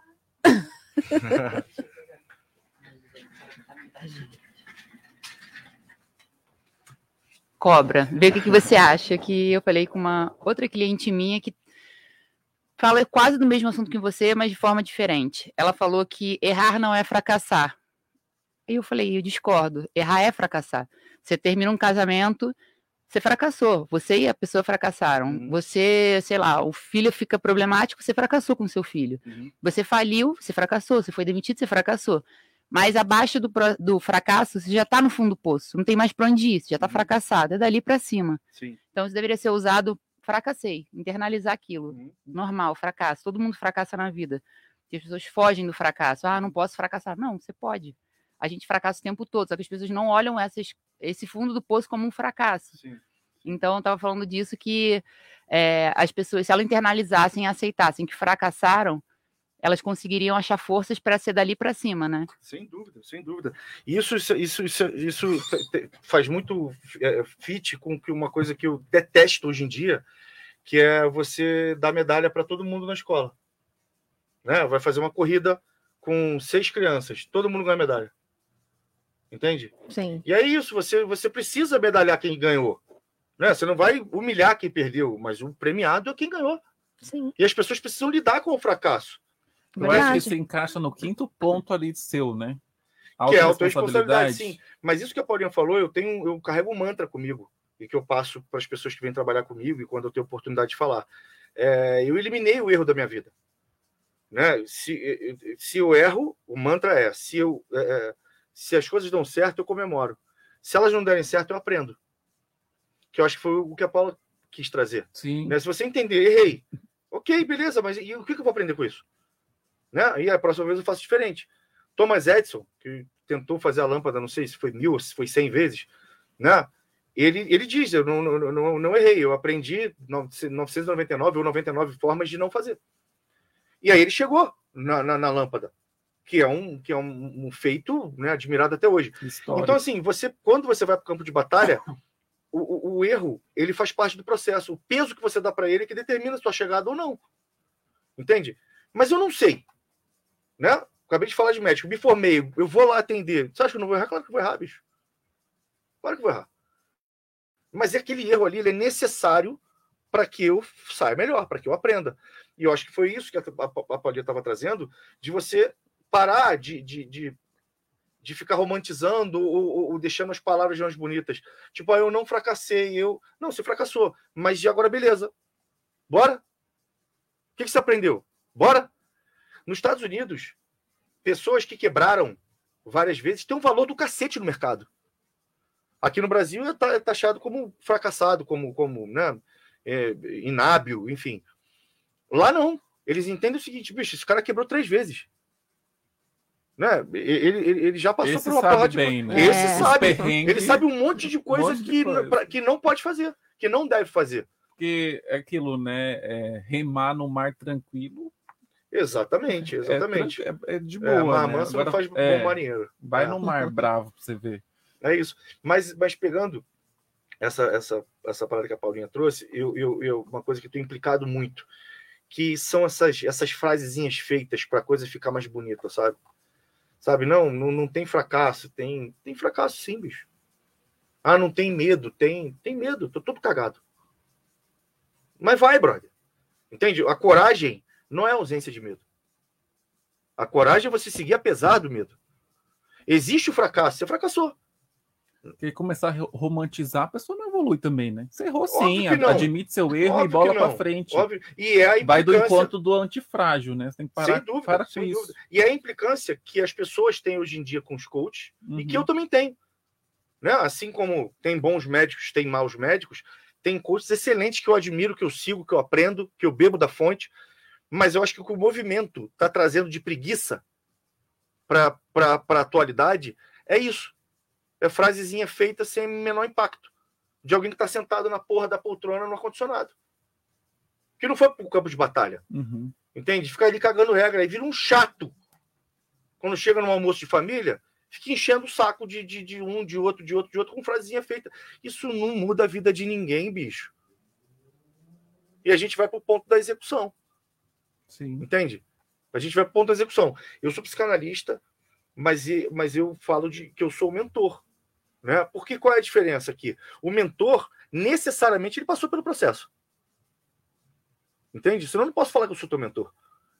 Se você, você conhece o caminho de Santiago de Compostela? Sim.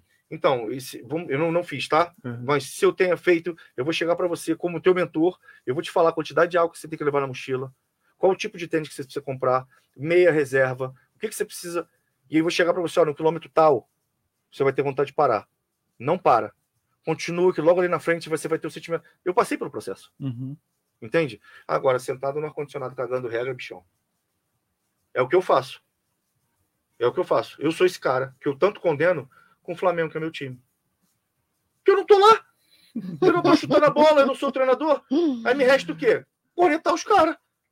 Mas sentadinho ali, tomando minha cerveja, comendo minha pipoca, É fácil. é mole, negão. Entende? E o cara que tá lá, ele tem convicções, tem... eu não sei. Mas ali eu sou torcedor. E ali, aí, ali eu, eu visto a camisa do, do corneteiro. Uhum. E eu não tenho a pretensão de mudar o, o- resultado do meu time. Né? Nem conseguiria. Mas quando o cara faz uma alteração errada, burro pra cacete e tal, sentadinho na Sim. minha poltrona, irmão. Entende? E, e é isso que a gente tem que começar a combater. Ou equalizar. Deixa falar. Entra aqui e sai aqui. Uhum. Entende? Esse cara tem resultado nesse ambiente. Ele entende do que ele tá falando, ele só tá cagando regra. Só tá cagando regra. Não precisa ser grosso, não precisa ser. é, entra aqui, sai aqui, muito obrigado, segue a vida. Eu acho que você falou quer reforçar mais esse quinto ponto aqui, autorresponsabilidade. Não, já resumiu, né? acho que sim, acho que já sim. resumiu. Aham. O sexto e último ponto ali, a vida cobra, né? É, a vida cobra uma brincadeira com o meu sobrenome, É. né? Que é, é a minha vida e o que a vida faz, né? A vida cobra. Que é o que você a pode. fatura chega, né? Querendo Exato, ou não. que foi o que a gente falou bastante aqui, né? De, de, de você pode plantar o que você quiser, mas você vai ter que colher. Entende? Então, pô, eu tô com raivinha, eu vou mandar todo mundo a merda. Beleza. Você tá disposto a colher? Tá na frente? Tem que estar, porque você vai, vai colher. Então a vida cobra. E, e aí é isso, esse paralelo, né? Das coisas que a vida, a minha vida me ensinou, a minha história me ensinou. E, e é isso, ela cobra. Ela cobra. Eu acabei de ir para os Estados Unidos agora. Fui ver meu irmão, que eu não via mais de quatro anos, e fui ver minha irmã, que eu não via mais seis anos. É, porque eu fiz escolhas, eles fizeram escolhas, e a vida cobra. Entende? Não, não me arrependo das minhas escolhas, nem eles das dele, não. Né? Mas tudo tem um preço. Tudo tem um preço. Né? Eles escolheram estar lá, a vida para eles lá faz sentido, né? a decisão para eles faz sentido, então eles estão lá há tanto tempo. Mas a gente perdeu o dia a dia, né? É isso que eu te digo, a vida cobra. E a gente precisa fazer essa conta. Tá valendo a pena? Pô, tô ganhando dinheiro pra cacete, eu tenho não sei o quê. Tô... Mas tá valendo a pena? Pode ser que sim. Pode ser que sim. Mas se você não se fizer essa pergunta, pode, você pode chegar num determinado momento da tua vida, olhar para trás e falar, pô, não valeu a pena. Porque tomar uma decisão errada não tem problema. Você manter a decisão errada é que uma merda. É isso que condena uma Continuar vida, uma no existência. erro, né? Exatamente. E aí você precisa se fazer perguntas o tempo inteiro. Eu estou no caminho? Né? Lembra que eu te falei, pelo que que eu quero ser lembrado? As coisas que eu estou fazendo hoje, os hábitos que eu tenho, a vida que eu estou levando, vai me fazer ser lembrado pelo que eu quero ser lembrado? Se não, você tem que, você tem que retificar. Você tem que mudar o caminho. E eu mudo de caminho o tempo inteiro, cara. Eu mudo de caminho o tempo inteiro. Porque eu estou atento. Porque eu estou atento. Eu olho para minha vida todos os dias. Eu tenho um exercício à noite. Chama-se Diário de Reflexão. eu, eu, eu me faço algumas perguntas que eu olho para o meu dia, para saber se eu estou no trilho ou se eu estou desviando.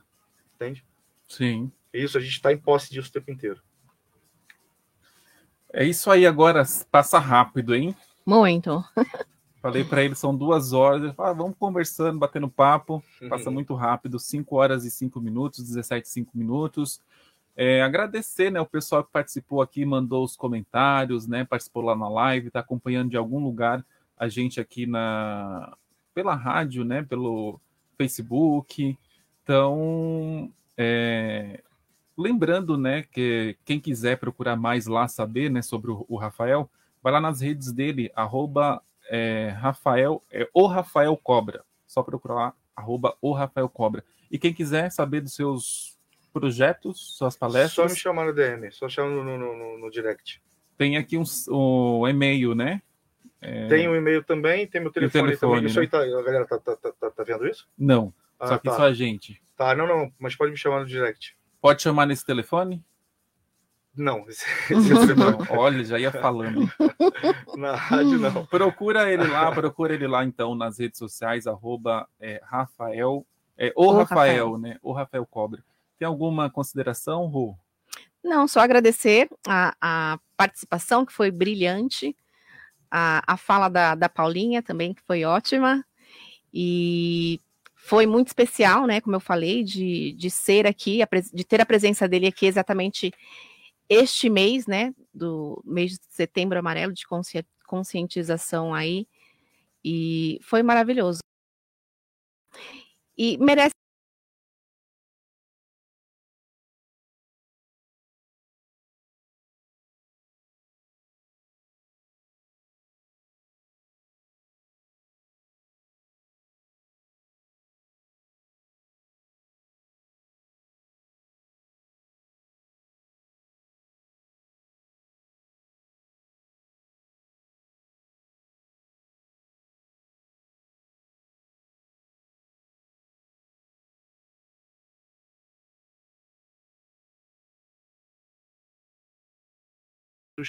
é, e trazer a mensagem final para que as pessoas olhem para si, olhem para dentro, é, se escutem mais, tenham um planejamento de vida, de onde querem chegar, entendam o que travam a vida de vocês, o que fariam vocês felizes e, e vá em busca, porque a vida é um sopro, a vida é é hoje, agora, não dá para ficar deixando para amanhã.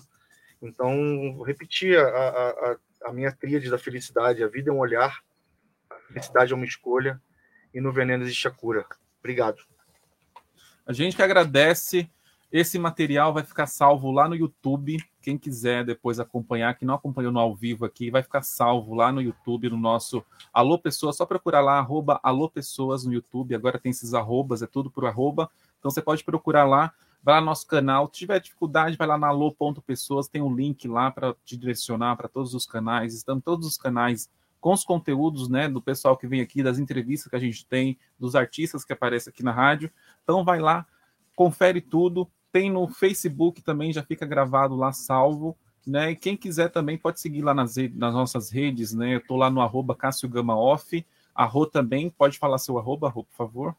arroba ro.a.oliveira e dá um Google lá, o hashtag Amigos em Comum da Rô. Logo mais, né? Logo mais. Agora só falta uma semaninha, né? Uma semana, o Uma já semaninha.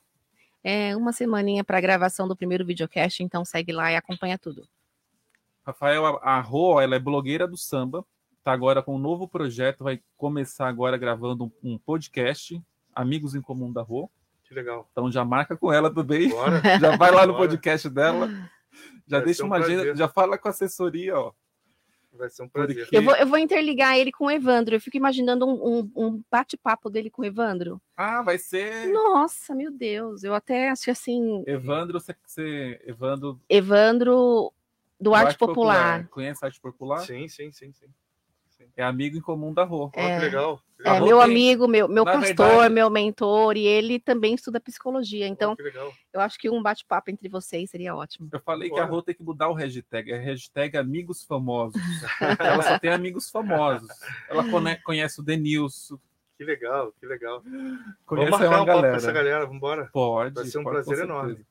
Amanhã, pessoal, a gente está de volta aqui no mesmo horário, às 15 horas da tarde. Amanhã a gente tem o Marcelo Menezes, o contador dos, dos influenciadores. Ele traz aqui as dúvidas contábeis, como abrir empresa, como que é formado aí contrato social. Então amanhã a gente vai falar desse assunto e dos demais aí que você trazia aqui para gente, dúvidas contábeis que são muitas, a gente não entende muita coisa, mas o Marcelo está aqui para descomplicar. Então a partir das três horas, sintoniza aqui no mesmo canal 87,5 no site, no aplicativo, de onde você estiver aí.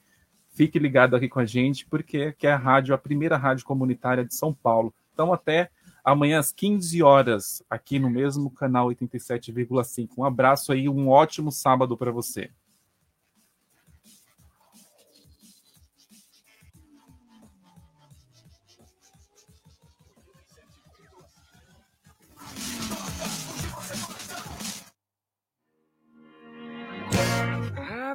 Down so low, people at me and they know they can tell something is wrong. Like I don't belong. Well, staring through a window, standing outside there just too happy to care tonight. Wanna be like them, but I'll mess it up again. Tripped on my way in, got kicked outside. Everybody is so